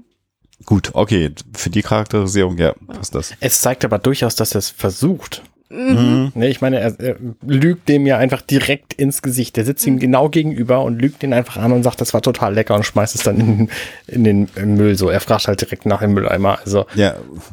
Ja. ja. Er, er, hat schon gute Absichten, aber er kann einfach das, das ja, auch überhaupt nicht. Das ist ziemlich in die Hose gegangen. Aber ich hätte die Folge, glaube ich, genauso gut gefunden, ohne diese Sequenz, ja. Ja, wobei es halt immer so selbstverständlich vorausgesetzt wird in all diesen Serien, wenn du irgendwo hinkommst, alles ist wildfremd, komplett andere Kultur und so. Aber äh, es schmeckt natürlich immer fantastisch, egal was da auf den Tisch kommt. Also, ja, stimmt. Äh, Bei jedem Festmahl ja. sind sie immer alle fröhlich und essen. Ne? Ja. Ja, gut. Weiß ich nicht. Also ich denke jetzt gerade an Indiana Jones 2. Ich, also ich meinte jetzt bei, bei Star Trek. Ach so, ja gut, okay, okay.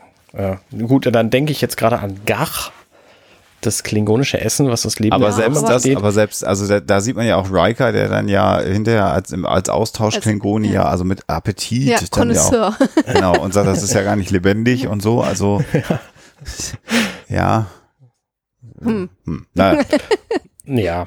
Wahrscheinlich eine Mischung aus allem, hm. ja. Das Ganze wird dann natürlich unterbrochen durch den Anruf, Anruf, haha, also durch die Kommunikation von, von Alara, die offensichtlich nicht tot ist, sondern eben schwer verletzt ist und sich dann bei dem Captain meldet und er sagt, ich mache hier mal so ein, so ein Homing-Signal an, dass ihr mich finden könnt. Und natürlich brechen dann Tomelin und äh, die drei anderen äh, Crewmitglieder der Orville auf. Ja. Ich finde es um, ganz spannend, dass Isaac hier zwischendurch noch äh, sagt, ähm, das handelt sich offensichtlich um eine diktatorische Theokratie. Mhm. Also wir wissen offensichtlich jetzt, also wer es noch nicht verstanden hatte, ähm, dem wird jetzt nochmal ganz knallhart gesagt, hier übrigens, das ist das Thema der Folge. Ja. Äh, ja. Genau. Ja, also Isolierter Gottesstaat. Ja. Ja, genau, genau. Im Grunde genommen, ja. Und jetzt sehen wir dann ja auch mal Hammerlack, äh, wie er auf den Treppen des weiß nicht, Ratshauses oder was auch immer sein soll, Bürgerhalle, Council, wissen wir jetzt ist sein Palast, er ist ja da der fast genau. Alleinherrscher. Ne? Genau. Ähm, eben predigt wieder mal, dass irgendwelche Leute sich gegen Doral gewidmet haben und dass das natürlich nicht durchgehen kann und in diese Szene, wo so ein wütender Mob oder ein, sagen wir mal, ein angeheizter äh, äh, ja, Mob ist es ja noch gar nicht, sondern naja, schon. Bürgerinnen und Bürger von Hammerlock eben eine Predigt empfangen und dann wird eben so ein Reformer rausgebracht aus dem Gebäude und äh, er sagt eben, das ist einer von den Abtrünnigen und ihr dürft ihn jetzt richten. Ja. Mhm. Und was dann eben passiert ist, dass die, äh, ja, im Grunde genommen wird der Mann äh, totgeschlagen, also nicht gesteinigt, sondern eben noch viel archaischer äh, sie prügeln ja, und treten ihn so, ja, Lynchjustiz. Aber ähm, mit den eigenen Händen eben noch. Also noch nicht mal mhm. mit Steinen, sondern. Und das, äh, die Szene mm, fand ich sehr unheimlich und sehr, sehr beeindruckend.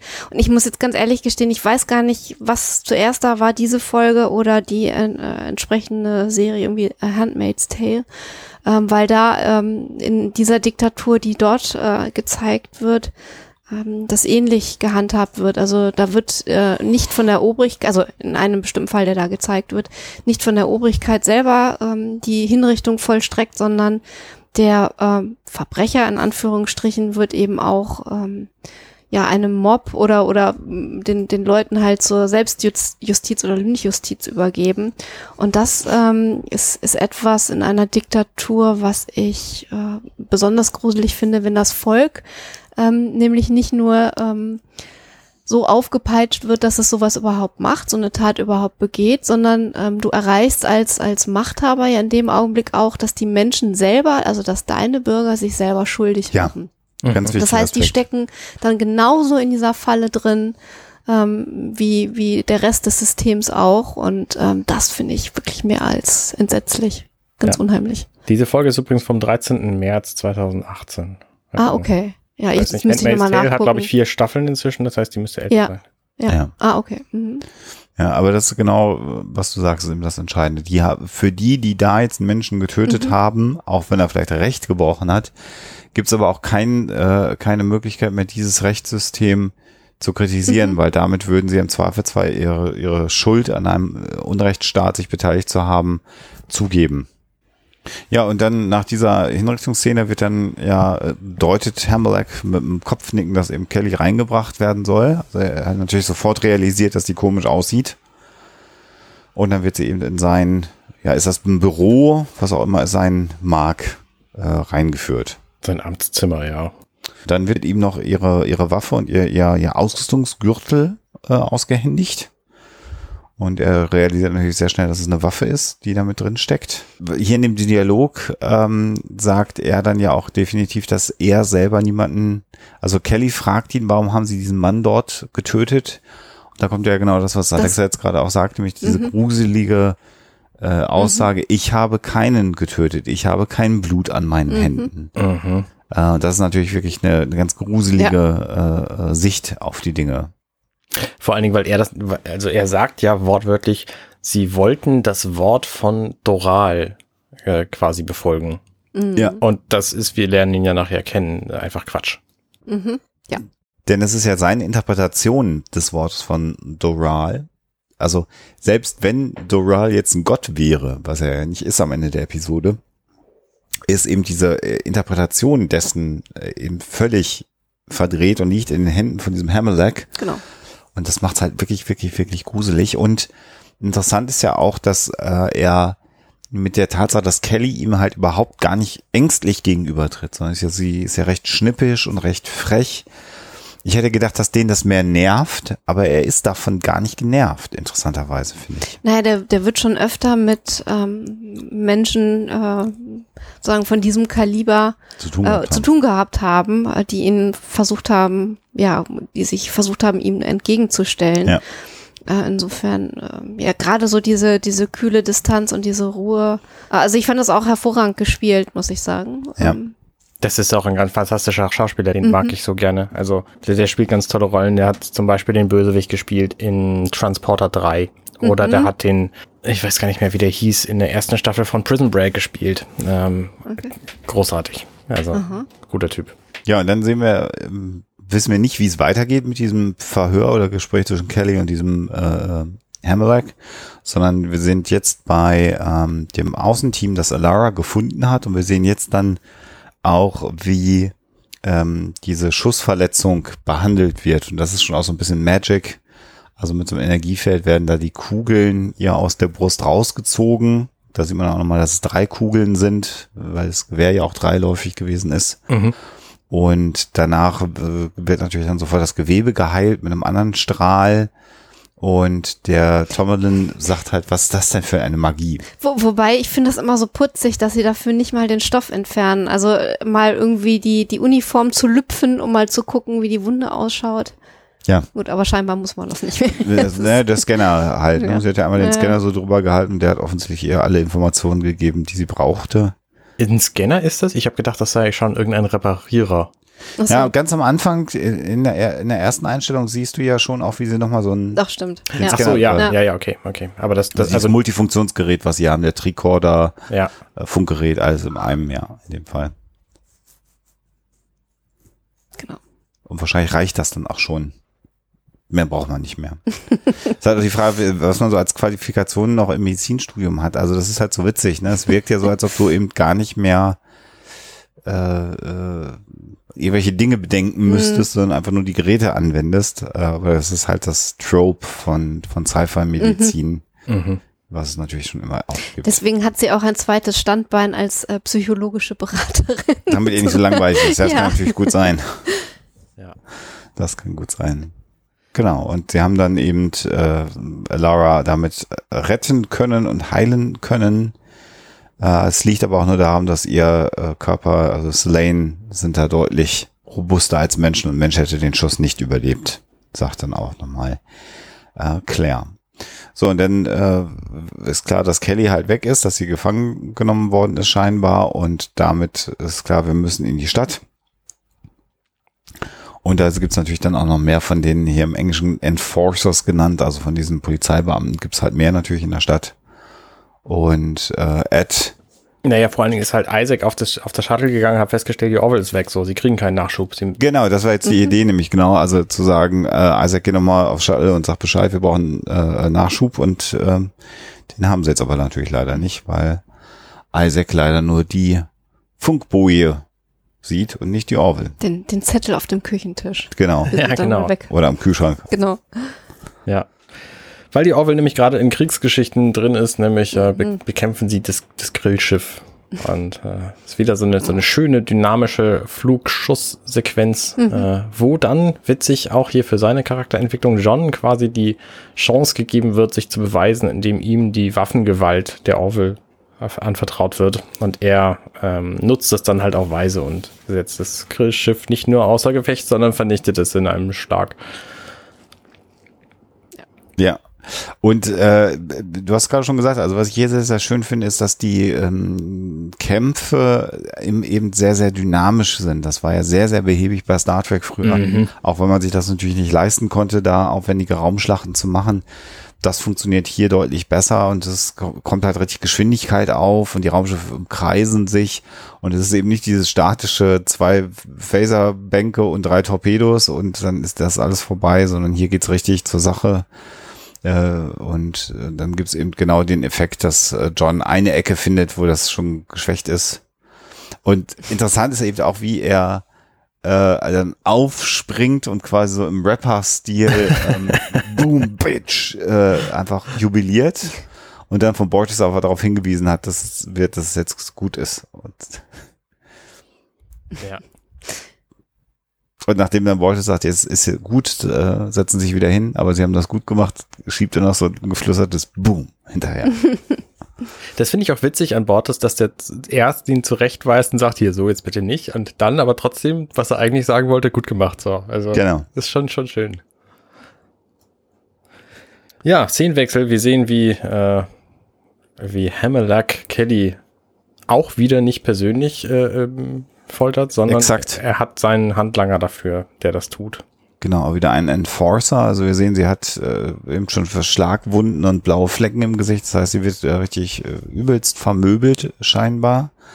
Und er wird äh, und wird verhört und er fragt halt immer wieder, wo ihre Freunde seien. Und äh, da gibt's dann also verschiedene Dinge. Also da bleibt sie dann erstmal seine Mutter, dass der eine äh, seine Mutter knallen würde und äh, ihr anderer Freund würde ihm High Five geben. Und ist auch- dann Ja. schon sehr hart. Ähm, und dann gibt's eben äh, diese Sequenz, die hast du ja schon in der Einleitung beschrieben, dass sie eben die, den Central Perk Coffee Shop beschreibt, wo ihre Freunde, Friends eben Ja. sind. Ja. Das ist auch eine sehr schöne Ja. äh, Anspielung natürlich. Ja. Auch wieder total unlogisch, dass sie so eine Sendung aus den, ne, ich meine, die guckt heutzutage keiner mehr, weil die von 95 bis 2005 lief oder so. Ja, in Na, wir Amerika, haben- wir haben sie sie kürzlich wieder geguckt, in Amerika läuft sie immer noch in Heavy Rotation. Ja, Okay, krass. Also in der amerikanischen Kultur ist, glaube ich, Friends sehr, sehr tief verwurzelt. Gab es da nicht gerade eine Reunion? Also zumindest mal so Eine ein angedachte oder zumindest, so? so, ja genau. So, ein- so ein Online-Treffen, ja, bestimmt, Ja. das machen ja heutzutage alle. Nein, nee, das war noch vor der Zeit, sondern es sollte tatsächlich, tatsächlich. in einem Studio was stattfinden, aber das ist wahrscheinlich Es jetzt auch auf Halde ein paar gelegt. Fotos irgendwie, keine Ahnung. Weiß ich auch nicht. Ja, und dann sind wir jetzt äh, eben vor diesem äh, Gebäude wieder und Ed äh, labert so einen Enforcer vor und sagt, Mensch, wir kennen uns doch von Lacrosse aus der Schule. Und sagt Nick, äh, hallo Nick, also das ist halt total albern natürlich, aber was er natürlich damit hinkriegt, ist das, was ähm, Lara nicht hingekriegt hat. Er kann sich dem nähern und schießt ihm dann eben mit dem Betäubungsphaser. Und sie haben sich äh, verkleidet, Ja, um Genau. nicht so aufzufallen. Ähm, und besonders schön bei Alara finde ich äh, das Tuch um den Kopf, weil das echt so eine klassische Anspielung ist an den äh, vierten Star Trek Film mit Spock, der sich da das Tuch um die Ja. Stirn knotet. genau. Tat. Ja. Äh, das ist eine sehr, sehr schöne äh, Hommage dann auch wieder an Star Trek. Das zeigt also, dass er nicht nur offensichtlich die PK-Ära verfolgt hat, sondern auch die Kirk-Ära verfolgt hat. Würde ich jetzt einfach behaupten. Und das weiß man ja auch, dass er Fan des gesamten Ja. Kosmos. Genau, und in dem Moment, wo die da vorne reingehen, ähm, ist Kelly aber schon äh, dabei, ein Wahrheitsserum verabreicht zu bekommen, wo wir ja nun eben schon festgestellt haben, dass es wahrscheinlich gar keins war, sondern wahrscheinlich einfach nur ein Schmerzmittel. Genau. Wobei Schmerzmittel hier heißt, es verursacht Schmerzen und Genau. normalerweise. Naja. Es wirkt dagegen. Interessant finde ich aber auch, dass er eher erst beschreibt, dass, also das würde sich so anfühlen, als ob jede einzelne Nervenendung mit einer Nadel berührt wird. Und man könnte meinen, dass das ja noch ein Drohgebärde ist. Und dann sagt er, ach, wissen Sie was?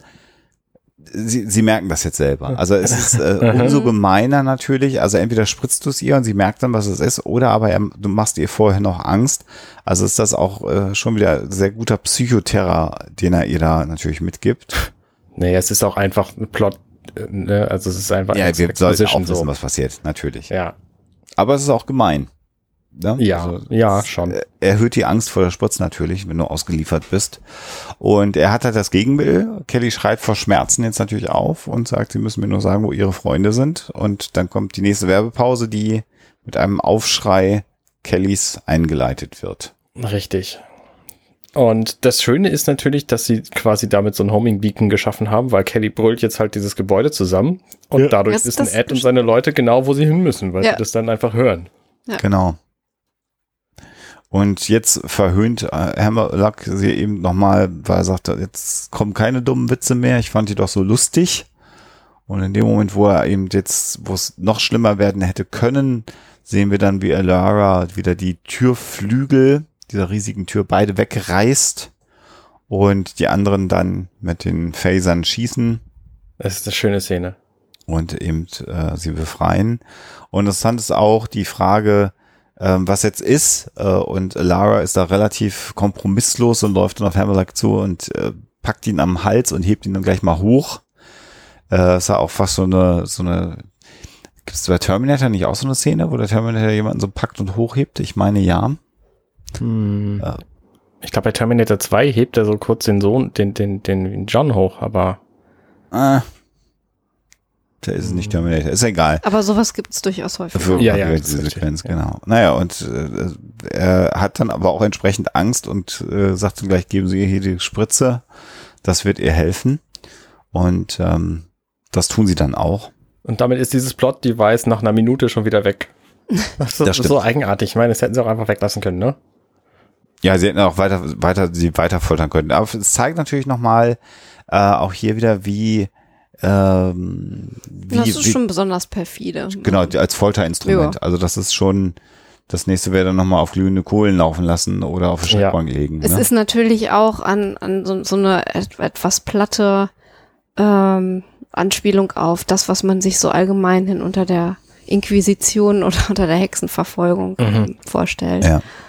Insofern hm, ist die Frage, ob das so gelungen ist oder nicht, aber es ist, es stellt dieses System, äh, dass er ein Gottesstaat ist, jedenfalls vordergründig, ähm, schon so auf eine Stufe mit, mit der Hexenverfolgung. ja. Richtig. Und dann, äh, das, ich finde es unglaublich witzig, obwohl das eigentlich völlig fehl am Platz ist hier. Dann sagt Ed, you must be Hamelek. Uh, nice name, just kidding, it's not.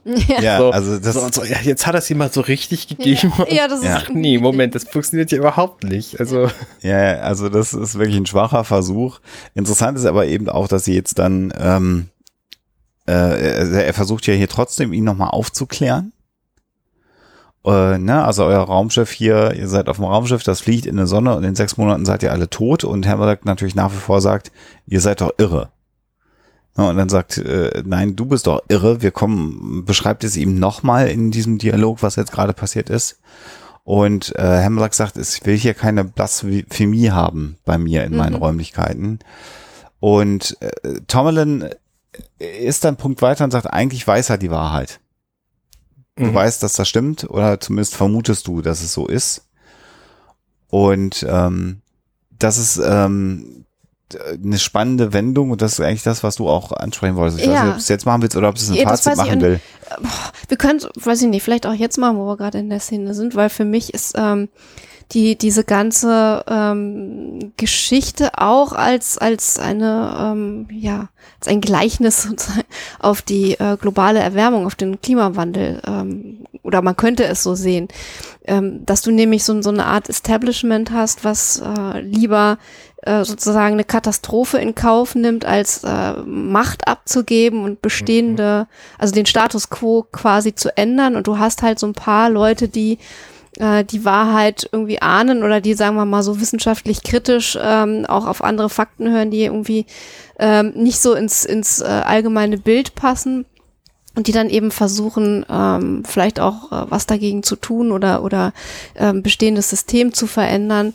Also das fand ich eigentlich ganz, ganz interessant dargestellt. Und du hast natürlich in dieser Folge äh, zugleich auch ähm, so eine Spaltung der Gesellschaft, indem du die, diese ganz stark Gläubigen hast, die beim System halt irgendwie fröhlich mittun. Mhm. Äh, und dann hast du halt das, was äh, heute in den USA so die Liberals wären äh, die Progressives, die offener sind und kritischer, also wissenschaftlich kritischer, rationaler und für eine tolerantere Gesellschaft kämpfen. Mhm.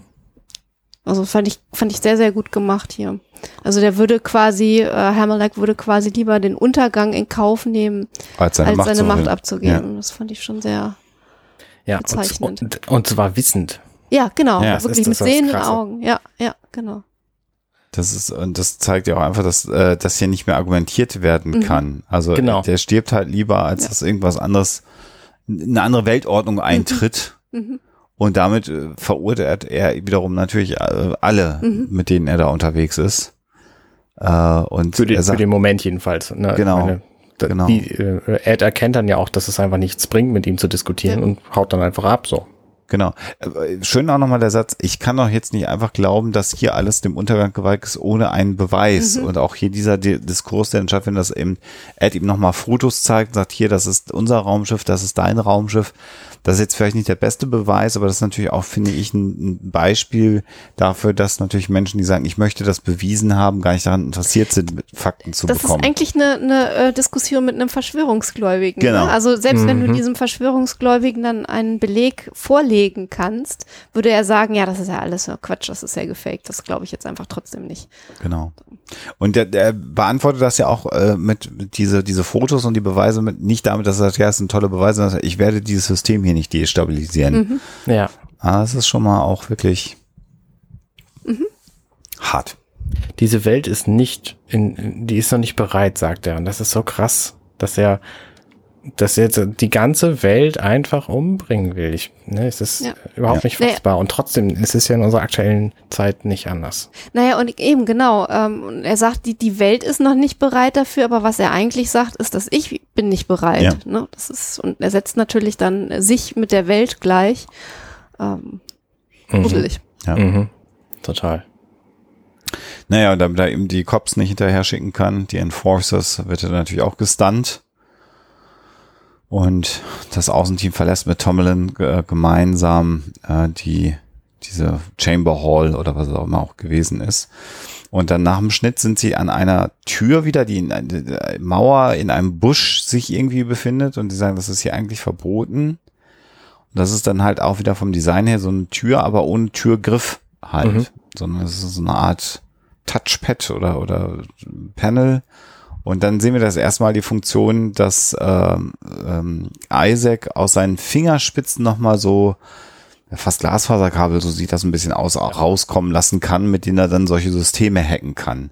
Ist auch eine ganz nice Funktion irgendwie, finde ich. Ja, das ist so die moderne Version von R2D2. Ja. Ja. Der mit seinem Schraubendreher-Adapter alles lösen kann. genau, und überall sind natürlich auch die passenden Schnittstellen dafür. Das ist halt auch super. ja, ja. Auch, auch an den Systemen die nicht gehackt werden sollen. Dann würde ich ja so eine Schnittstelle da nicht einbauen. Aber das ist eine andere Geschichte. Ja, dann gehen so. wir hier wieder über so einen schwebenden Tunnel. Ja, genau, schwebender, ähm, schwebende Gang, schwebender Gang war's. Schwebender Gang war's, genau. Und sind, gehen dann in einen Aufzug hinein. Ähm, das ist so witzig. Fahren ja, das, das ist dann so die erste wirklich sehr gute Aufzugszene in dieser Serie. Äh, und wir erfahren hier in dieser Szene, dass ähm, Ed Mercer einfach sich in Aufzügen einfach nicht wohl fühlt und in dieser Situation jetzt gerade, die, die ja jetzt mal ganz ehrlich, wer äh, unter euch und wer da draußen fühlt sich in Aufzügen wirklich wohl? Niemand. Das ist ja auch genau. psychologisch ganz gut zu erklären, weil, weil im, im Aufzug gezwungen sind, Menschen dichter zu sein, ja. als wir das eigentlich angenehm finden. Ja. Und wenn dir ein Mensch dichter ist, als du es angenehm findest, äh, gibt es eigentlich noch die, den Ausweg, nicht hinzugucken. Deswegen mhm. gucken Leute ja auch in Aufzügen immer in alle möglichen Richtungen. Also alles unter 30 Zentimeter ist unangenehm, dann guckt man weg. Wenn es weiter weg ist, kann man sich auch angucken.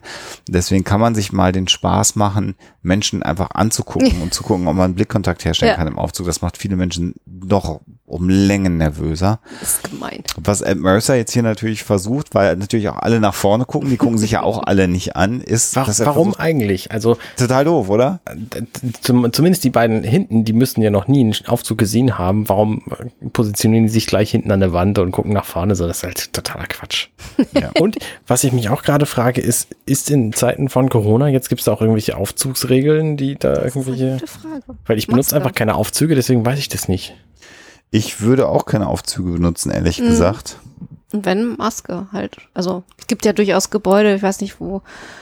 Also wenn man seinen Arbeitsplatz, äh, weiß ich nicht, im 13. Stockwerk hat oder so, ist natürlich Ja, doof. Das stimmt. Ohne Aufzug. Das Oder geht. würde ich dann mit Maske? Auf jeden Fall. Ja. Du sagst, das geht. Ja klar, das Geomatikum, ne, die, die ähm, Meteorologen sitzen im Geomatikum im 16. Stock und die gehen halt alle Nase lang zur Mittagspause nach unten zu Fuß und nach der Mittagspause hoch wieder hoch zu Oh Fuß. Gott. Okay. Da gewöhnt halt man sich dran. Mhm. Ja, und was äh, Ed jetzt hier entscheidet, ist, dass er erstmal Claire fragt, was sie so am Wochenende vorhat. das ist halt aber, ich mache mal ein bisschen Konversation in Ja, einer Situation, die echt brandgefährlich ja im Grunde genommen ist. äh, und geil ist auch, dass, dass Claire halt offensichtlich so überrascht ist von dieser Frage, dass sie einfach sagt, oh, vielleicht telefoniere ich mal mit meiner Schwester. Also es ist halt einfach so. Und dann gibt es die erste Kuckuck, Kuckuck, Kuckuck, Ach, schön, Kuckuck Szene Ja, weil er dann sagt cool und einfach um diese Stille zu überbrücken, dann anfängt halt kuku kuku kuku kuku zu sagen. Und äh, Kelly dann wirklich äh, mit den Augen gerollt und sagt, tausend Lichtjahre von der Erde entfernt und du hast immer noch äh, unangenehmes Gefühl im Aufzug. Ja. Genau. Interessant finde ich übrigens, dass sie Zeit hatte, offensichtlich als sie diese Chamberholder verlassen haben, Sich umzuziehen, ne? ja, Stimmt. ja, umzuziehen, weiß ich gar nicht, aber zumindest ähm, ähm, äh, das Augen-Make-up zumindest äh, zu verbessern, weil das war ja komplett zerstört. Und hier sieht's ja schon ein bisschen besser aus. Ja. Also zumindest mal drüber gewischt übers Gesicht und Make-up entfernt und ein bisschen nachgelegt hat sie schon. aber die anderen ja auch alle. Die anderen haben ja auch alle ihre, ihre Flecken wieder Ja, entfernt ja, genau. Genau, und ihre Klamotten an und so. Und Lara hat wieder ihre zerstörte Uniform. Genau. Also umgezogen haben sie sich dann auch wieder. So, und dann kommen sie eben oben an und sind in der Brücke Genau. des Schiffs. Und sehen dann zum ersten Mal das Schiff quasi von außen, weil diese Brücke so erhoben ist, wie bei so einem Tanker, dass du von, von da eben einen Großteil des Schiffes sehen kannst. Und äh, dann findet Isaac halt so eine Aufzeichnung von Doval. Und das ist herrlich. Es ist einfach Lime Neeson. Mhm. Ja, das ist völlig Wunder, wundervoll. Ja. Das zeigt halt die Vernetzung von ähm, Seth MacFarlane, ja. in, in Hollywood, dass er natürlich dann auch wirklich so großen wie Liam Neeson einfach mal in so eine Serie einladen kann für eine kleine Gastrolle. Ähm, interessant finde ich ja hier, dass das eine Videoaufzeichnung ist von diesem Doral. Das heißt, diese Sequenz kann ja auch beliebig gedreht worden sein. Also das ist halt auch Mhm. sehr zur Convenience von ähm, Liam Neeson natürlich gemacht Mhm. worden. Der musste sich halt ein Oberteil anziehen. Vielleicht ist das sogar eine Greenscreen, Ja, vor der er steht. Und das können die ja Monate vorher theoretisch gedreht haben. Dann, dann hat, ist das halt für den Schauspieler wenig Aufwand und er kann äh, Seth MacFarlane dann Gefallen tun. Ja, Und es wirkt halt total super in dieser Serie. Ist halt richtig. großartig. Ist schön. Ja, und er beschreibt eben, dass, dass die äh, ähm, diese Zivilisation ins Weltall rausgehen wollte und eben äh, geplant war, dass drei Generationen auf diesem Raumschiff leben sollten, um das nächste Sternensystem zu erreichen, damit man siedeln kann.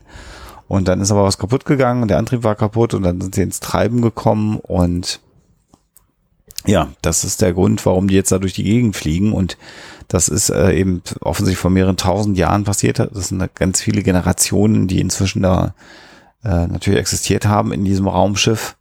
Und ähm, die ursprüngliche Geschichte äh, ist eben in Vergessenheit Mhm. geraten. Ja.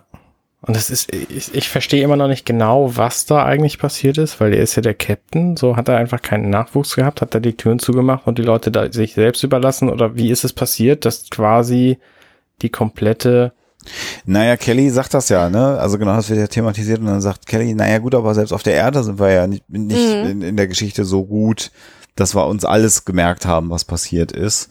Und äh, aber ich stimme natürlich dir grundsätzlich zu an, dass natürlich hier die Population eines solchen Raumschiffs, es wird ja gesagt, das hat ungefähr die Größe von New York, die Fläche, Mhm. ähm, die da ist in, an Bord mit mehreren Millionen Menschen.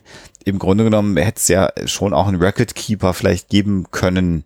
Ähm, die Frage ist natürlich, ob es dann irgendwann vielleicht auch Machthaber gegeben hat, die die die gesagt haben, Situation so- ausgenutzt Genau, haben genau. und dann eben auch dafür gesorgt haben, Hm. vor ein paar hundert Jahren, dass diese Aufzeichnungen verschwinden und Doral dann eben der Gott. Ja, äh, ich meine. Hermelek hatte ja irgendwie so ein kleines bisschen Ahnung Ja. noch irgendwie. Und, und also da war sicherlich äh, irgendwas. Äh, und, und wer weiß, ob, ob dann nicht irgendwann ab einem gewissen Punkt halt für diese Leute nur noch die Macht gezählt hat und dann haben sie halt irgendwie alles unter den Tisch fallen lassen, was da nicht Genau.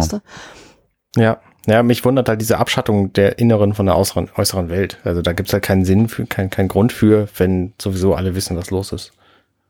Ja, klar. Also das muss natürlich irgendwann verloren gegangen sein. Äh, das, äh, aber klar, wie das passiert ist, wird nicht erklärt. Das bleibt dann dem Zuschauer überlassen und das ähm, Bild soll ja dann hier im Grunde genommen, also die, das, der, die Analogie oder die Allegorie soll hier eher vermittelt werden einer Gesellschaft, äh, die theokratisch ist. Das ist auch so ein bisschen wie ähm, The Village von, oh Gott, jetzt sage ich es bestimmt wieder falsch. Mhm. Shamalama. M. Night, danke. M. Night- M. M. Night Ja. Shyamalan, Ja, wie auch immer. Es ist, es ist so gemein, dass man diesen Namen immer verhohne piepelt, M. Night Shyamalan. Shyamalan. Ich übe. Ich übe. Ich Das ist Shyam-. naja, auf Ihr, jeden ihr wisst, Fall. wen wir meinen. Genau, also in dem Film war es ja halt auch so, dass diese Isolation irgendwie äh, zu Wege gebracht werden musste. Und ähm, ich will jetzt nicht äh, spoilern, ähm, aber da gibt's natürlich dann auch Mechanismen, wie so eine Gesellschaft dann unter sozusagen unter Verschluss gehalten werden kann, künstlich von ein paar Leuten, die eigentlich Bescheid wissen, aber nicht wollen, Mhm. dass der ganze Rest davon Ja. erfährt. Ja, ja, klar. Und wenn dann diese Leute einfach aussterben und es vergessen Mhm. weiterzugeben, so, und dann ist halt Ja. das Wissen futsch. Genau. Genau. Ja, und dann stellt Isaac fest, dass man im Grunde genommen innerhalb von 24 Stunden das Raumschiff wieder flott machen kann. Äh, aber interessant finde ich dann hier auch den Gedanken, den ja Ed äh, äh, äußert, dass eben äh, die Union ein Team abstellen wird, was eben quasi so einen Resozialisierungsprozess äh, für die für die Menschen an Bord dieses Raumschiffs äh, äh, durchführen wird. Mhm. Also und vorher, klar, vorher wurde ja noch, ähm, äh, bevor wir an dem Punkt sind, äh, damit eben alle mitbekommen, was passiert ist. Das Sonnendach, das sogenannte, geöffnet. Das heißt, dieses Kuppeldach an Bord des Raumschiffs wird jetzt geöffnet. Äh, und da, da kommt so en passant ja auch noch durch, dass die immer Tag hatten in diesem Raumschiff. Es gab keine Nacht. Also das Raumschiff war ja offensichtlich so konzipiert, dass es Nacht äh, wurde, wenn man das aufgemacht hat und dann war eben Nacht und dann wurde geschlafen und eigentlich sollte es dann wieder am nächsten Tag wieder zugemacht werden ähm, und damit die Sonne wieder aufgeht und das hat nie stattgefunden. Jetzt findet es statt und jetzt sieht auch eben Hammerlack, dass er ja eigentlich sieht er was, was er gar nicht kennt. Ja. Er sieht aber, dass es halt das Dach sich, äh, der Himmel sich öffnet. Das, ich frage mich ja, also es kann ja nicht der echte Himmel sein, der da ist. Da muss ja noch immer irgendeine Art Schutzschild, Glasscheibe, irgendwas dazwischen Mhm. sein. Ja. Ähm, aber die ganze Konstruktion dafür ist halt nicht mehr zu sehen. Das ist halt, das überrascht mich so ein bisschen. An der Ein Energieschild wahrscheinlich. ja. Genau. Und trotzdem gibt's da unten bestimmt immer noch so ein paar Hardcore-Gläubige, die sagen, ja, ist doch egal, irgendwie, dann hat sich da jetzt der Himmel verändert, aber das muss ja nix heißen. Genau. Und dann sehen wir nämlich auch den Hammerlack äh, in den Himmel schauen und so ein bisschen erkennen, was eigentlich Sache ist. Äh, Genau. Witzig, der Robert Knapper übrigens, der ist nicht zum ersten Mal ähm, hier mit Science Fiction in Berührung gekommen, sondern der hat tatsächlich in der Folge Haven mitgespielt, Star Trek. Ah ja. Ähm, das ist die Folge Staffel 1, Episode 10. Okay. Also relativ früh noch bei, bei Next Generation. Ja. Ähm, genau. Gibt's bei IMDb. Wir verlinken das, dann könnt ihr euch den mal in jungen Jahren angucken. Ja. Sieht sehr, sehr viel anders aus. War auch damals schon nicht schön. Ja. Meine Meinung. Und äh, dann zitiert eben, als dann dieses äh, Dach aufgemacht wird, Claire ein Zitat von Ralph Waldo Emerson. Ähm, und das ist eine Geschichte, also die ganze Folge basiert ja auf, also nein, basiert nicht, aber es gibt dieses äh, Narrativ häufiger schon in der Science Fiction und die Geschichte, aus der sie da zitiert, wird verwendet in einem Vorwort einer Geschichte von Isaac Asimov, in der es darum geht, dass eben äh, ein Planet von sechs Sonnen umkreist wird und nur alle tausend Jahre oder alle oder alle mehrere tausend Jahre, so ganz genau weiß ich gar nicht mehr, ähm, gibt es nur eine Nacht. Also es gibt nur eine Konstellation, die ganz, ganz selten ist, dann wird's Nacht, ansonsten ist es halt immer Tag ähm, auf diesem Planeten. Mhm. Und äh, diese, diese Nacht ist halt äh, gefürchtet und führt zu maximalen sozialen Unruhen, wenn diese Nacht ansteht. Das wird sozusagen wie so, wie so ein Weltuntergang fast angesehen, dass es dunkel wird. Ähm, und darauf bezieht sich eben das Zitat und der etwas längere Di Dialog zwischen Claire und Ed Mercer dann, der natürlich wieder nicht weiß, wer das Zitat tatsächlich gesagt hat. Das ist ganz amüsant. Diese Szene ist zwar sehr witzig, was ich aber nett finde, ist, dass er einsteigt mit der Frage, is that Shakespeare? Also ist es, yeah. ist es ein Zitat von Shakespeare? Weil in Star Trek Next Generation immer war Shakespeare. immer nur Shakespeare drin, weil, weil Patrick Stewart einfach so ein Shakespeare-Fan war und das überall einbauen lassen hat. Ja. Ja, ist schon witzig hier. Genau. Ja, dann kommt der, sozusagen der Abschluss, nämlich die Geschichte, dass eben eine Crew der Union kommen wird und den Leuten das beibringt, wie sie ihr Raumschiff fliegen und steuern äh, können. Äh, und äh, der Anführer der Reformer scheint ganz offensichtlich jetzt auch ja der neue Community Leader werden zu können. So sieht's zumindest aus. Mhm. Und äh, da geht's jetzt eben um die Zukunft Genau. Und kurz bevor wir dann die Leute verlassen, sehen wir tatsächlich diese Kuppel noch. Es gibt sie. Ah, mhm. Ja. Und dann verschwindet die Orville, fertig. Genau, die Orville reitet in den Sonnenuntergang quasi, lässt das Raumschiff nochmal hinter sich, das große, nochmal ein schöner Special-Effekt, wie sie über dieses große Raumschiff abdreht. Mhm. Ein ganz normaler Montag. Genau. ja. In der Tat. Okay, damit sind wir mit der Analyse durch. Ähm, kommen wir nun zur Top-Szene. Alexa, was ist denn deine Top-Szene? Da habe ich sehr, sehr geschwankt zwischen zwei, nee, eigentlich zwischen drei Szenen und ähm, habe mich dann schweren Herzens jetzt gerade in dieser Sekunde für die Szene am Anfang zwischen John und Gordon entschieden mit dem Mensch, Leute, ihr seid doch jetzt hier irgendwie im Weltall unterwegs, äh, an den Grenzen dessen, was der Mensch schon mal ähm, erforscht hat. Ähm, und dann einfach nur dieses als Antwort kommt. Das fand ich einfach so schön. ich finde es einfach herrlich. Alexander, was ist denn deine Top-Szene? Ja, also es gibt eine ganze Reihe von guten Szenen, äh, aber nichts, was so au ein, ein, ein Alleinstellungsmerkmal wäre. Es hat Folterszenen schon gegeben bei Star Trek und die waren dann auch besser.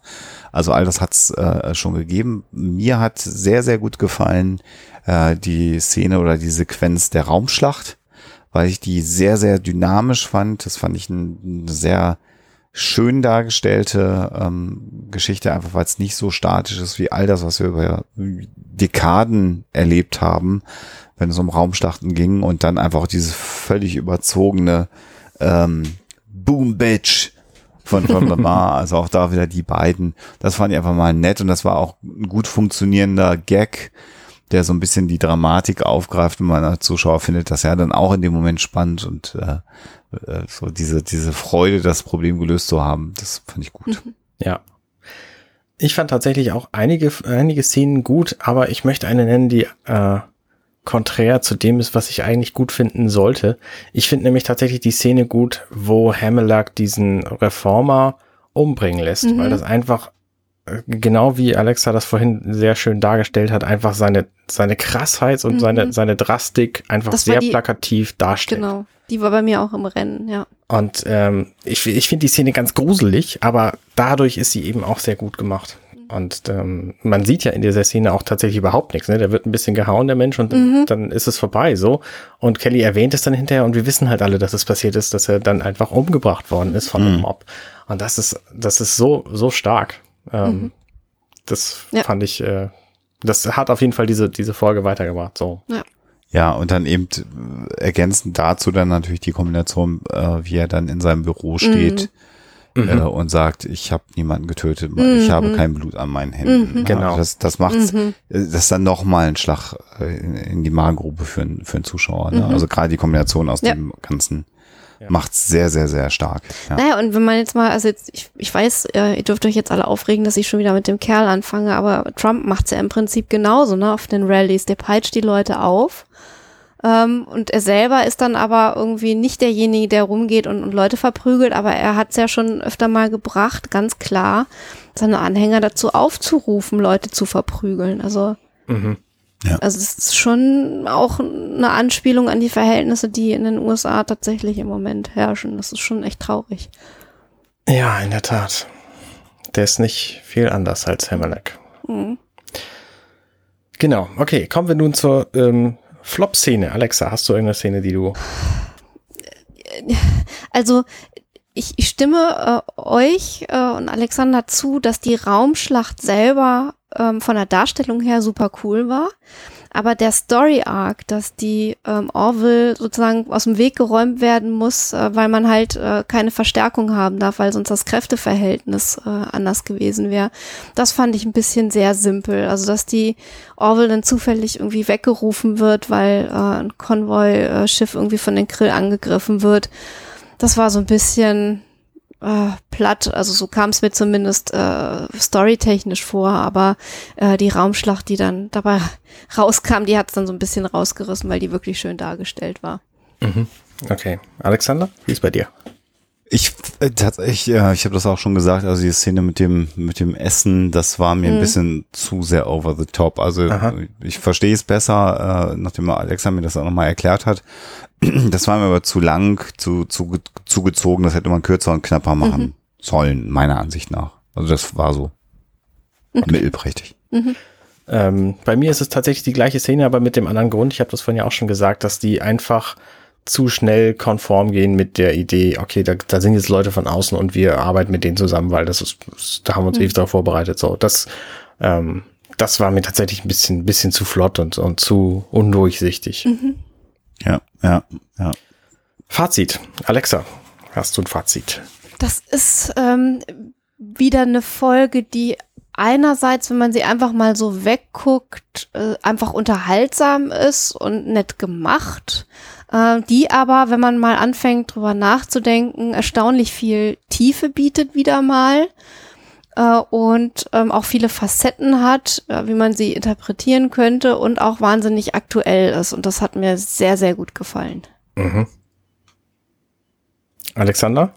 Ja, also es ist halt genau das, was Science Fiction besonders gut kann, wenn sie es so macht, nämlich äh, real existierende Probleme der Gesellschaft äh, aufzugreifen, in eine spannende Geschichte zu packen, äh, und ähm, dich dabei dann auch noch so emotional mitzunehmen, dass du eben genau die Punkte, die wir ja schon als starke Szenen identifiziert haben, mal abgesehen jetzt nicht mit meinem Sci-Fi-Raumschlacht-Ding, aber dass sie dir eben äh, was zum Nachdenken geben und dir nochmal einen Blick auf die aktuelle Situation der Gesellschaft äh, ja aufdrängen äh, quasi und das macht diese Episode sehr, sehr gut. Und im Großen und Ganzen ist sie halt dann auch insgesamt handwerklich sehr, sehr gut gemacht. Mhm. Und es, ist, es, es wirkt hier schon in der vierten Episode wie eine Episode aus einer sehr späten Episode von The Next Generation, also aus der Phase, wo man dann wirklich sagte, das war richtig, richtig gute Science Fiction äh, mit, mit, mit relevanten Themen. Und äh, The Orville ist sehr, sehr schnell auf dieses Niveau gekommen. Und diese Folge ist eben besonders gut, ne? Also religiöse ähm, Führer, Gottesstaaten mhm. oder wenn uns eben weiterfasst, wie Alex schon gesagt hat, Klimawandel äh, oder auch viele andere Dinge, die jetzt gerade uns vor Augen geführt werden, wo die moderne Gesellschaft vielleicht dann doch an ihre Grenzen kommt. Ähm, wenn wir so weitermachen, geht's halt nicht weiter. Mhm. Das finde ich, finde ich extrem stark. Ja. Und es funktioniert halt auch besonders gut, dass wir sozusagen, als das 2018 gemacht wurde, hat natürlich noch war der Klimawandel ein bekanntes Problem, aber noch nicht so sehr drin in der Gesellschaft, wie er jetzt ist. Das heißt also, diese Folge ist so gut konzipiert, dass du dir immer wieder auch neue Aspekte suchen kannst, die du da dann wieder rein ergänzen kannst. Das ist halt universell, was da erzählt wird. Das finde ich sehr gut. Ja, ja.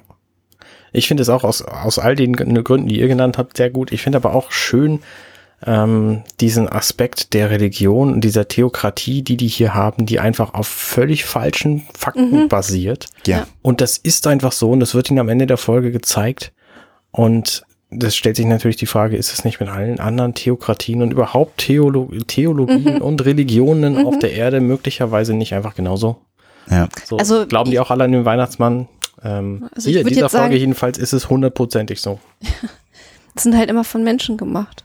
Ne? So, Ja. Letzten Endes. Ja, Die sind einfach immer nur so gut oder so schlecht, wie die Gesellschaft ist, in der sie existieren. ja. Und äh, das, äh, das äh, finde ich besonders reizvoll an dieser Folge, Mhm. ja, dass das einfach so komplett auseinandergenommen wird hier. Ja. Definitiv. Genau. Ähm, das waren unsere Fazits. Damit sind wir am Ende unserer Folge angelangt. Wir werden so gut und so stringent langsam. Ja. Ja, wieder knappe zwei Stunden. Ich glaube, das ist so, das ist so unsere favorisierte Länge. Das haut, Ja. haut hin.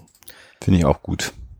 Ja, ich habe mich auch an das Format gewöhnt. Ich habe auch tatsächlich positives Feedback bekommen. Andere Leute, hm, vielleicht war es auch nur einer, mo mochten das jedenfalls auch. Das ist schön. Immerhin. genau, Das ist doch Auf jeden gut. Fall haben wir Freude beim Aufnehmen. Richtig, Exakt. richtig. Wenn ihr das mögt hier, was ihr hört, dann äh, könnt ihr auch einfach uns ähm, da einen Kommentar zu schicken. Und zwar unter oto.companion.net slash 006 ist die URL dieser Folge. Da könnt ihr einfach unten auf den Kommentieren-Knopf drücken und äh, dann könnt ihr uns schreiben, ähm, wie ihr das alles so fandet. Und ob ihr Genau. lieber in einer Theokratie auf einem, äh, auf einem Schildkrötenraumschiff leben wollen würdet. Ja. Genau. Oder ähm, schreibt uns irgendwas anderes, was euch bewegt hat. Also wir freuen uns auf jeden Fall auf euer, euer Feedback und guckt auf jeden Fall The Orville. Das kann ich euch immer empfehlen. Ja, ja, auf jeden Fall. Und das war das Schlusswort für diesen Sonntag. Wir, Samstag natürlich. Ähm, wir verlassen euch und hören uns nächsten Monat wieder. Macht's gut. Ciao, ciao. Tschüss. Hey, ich bin Arne und das war offenbar The Orville. Wenn euch dieser Podcast gefällt, dann unterstützt mich doch gern. Ich schneide, produziere und hoste diesen und weitere Podcasts wie auch andere Projekte im Netz. Informationen zu Unterstützungsmöglichkeiten findet ihr auf compendion.net.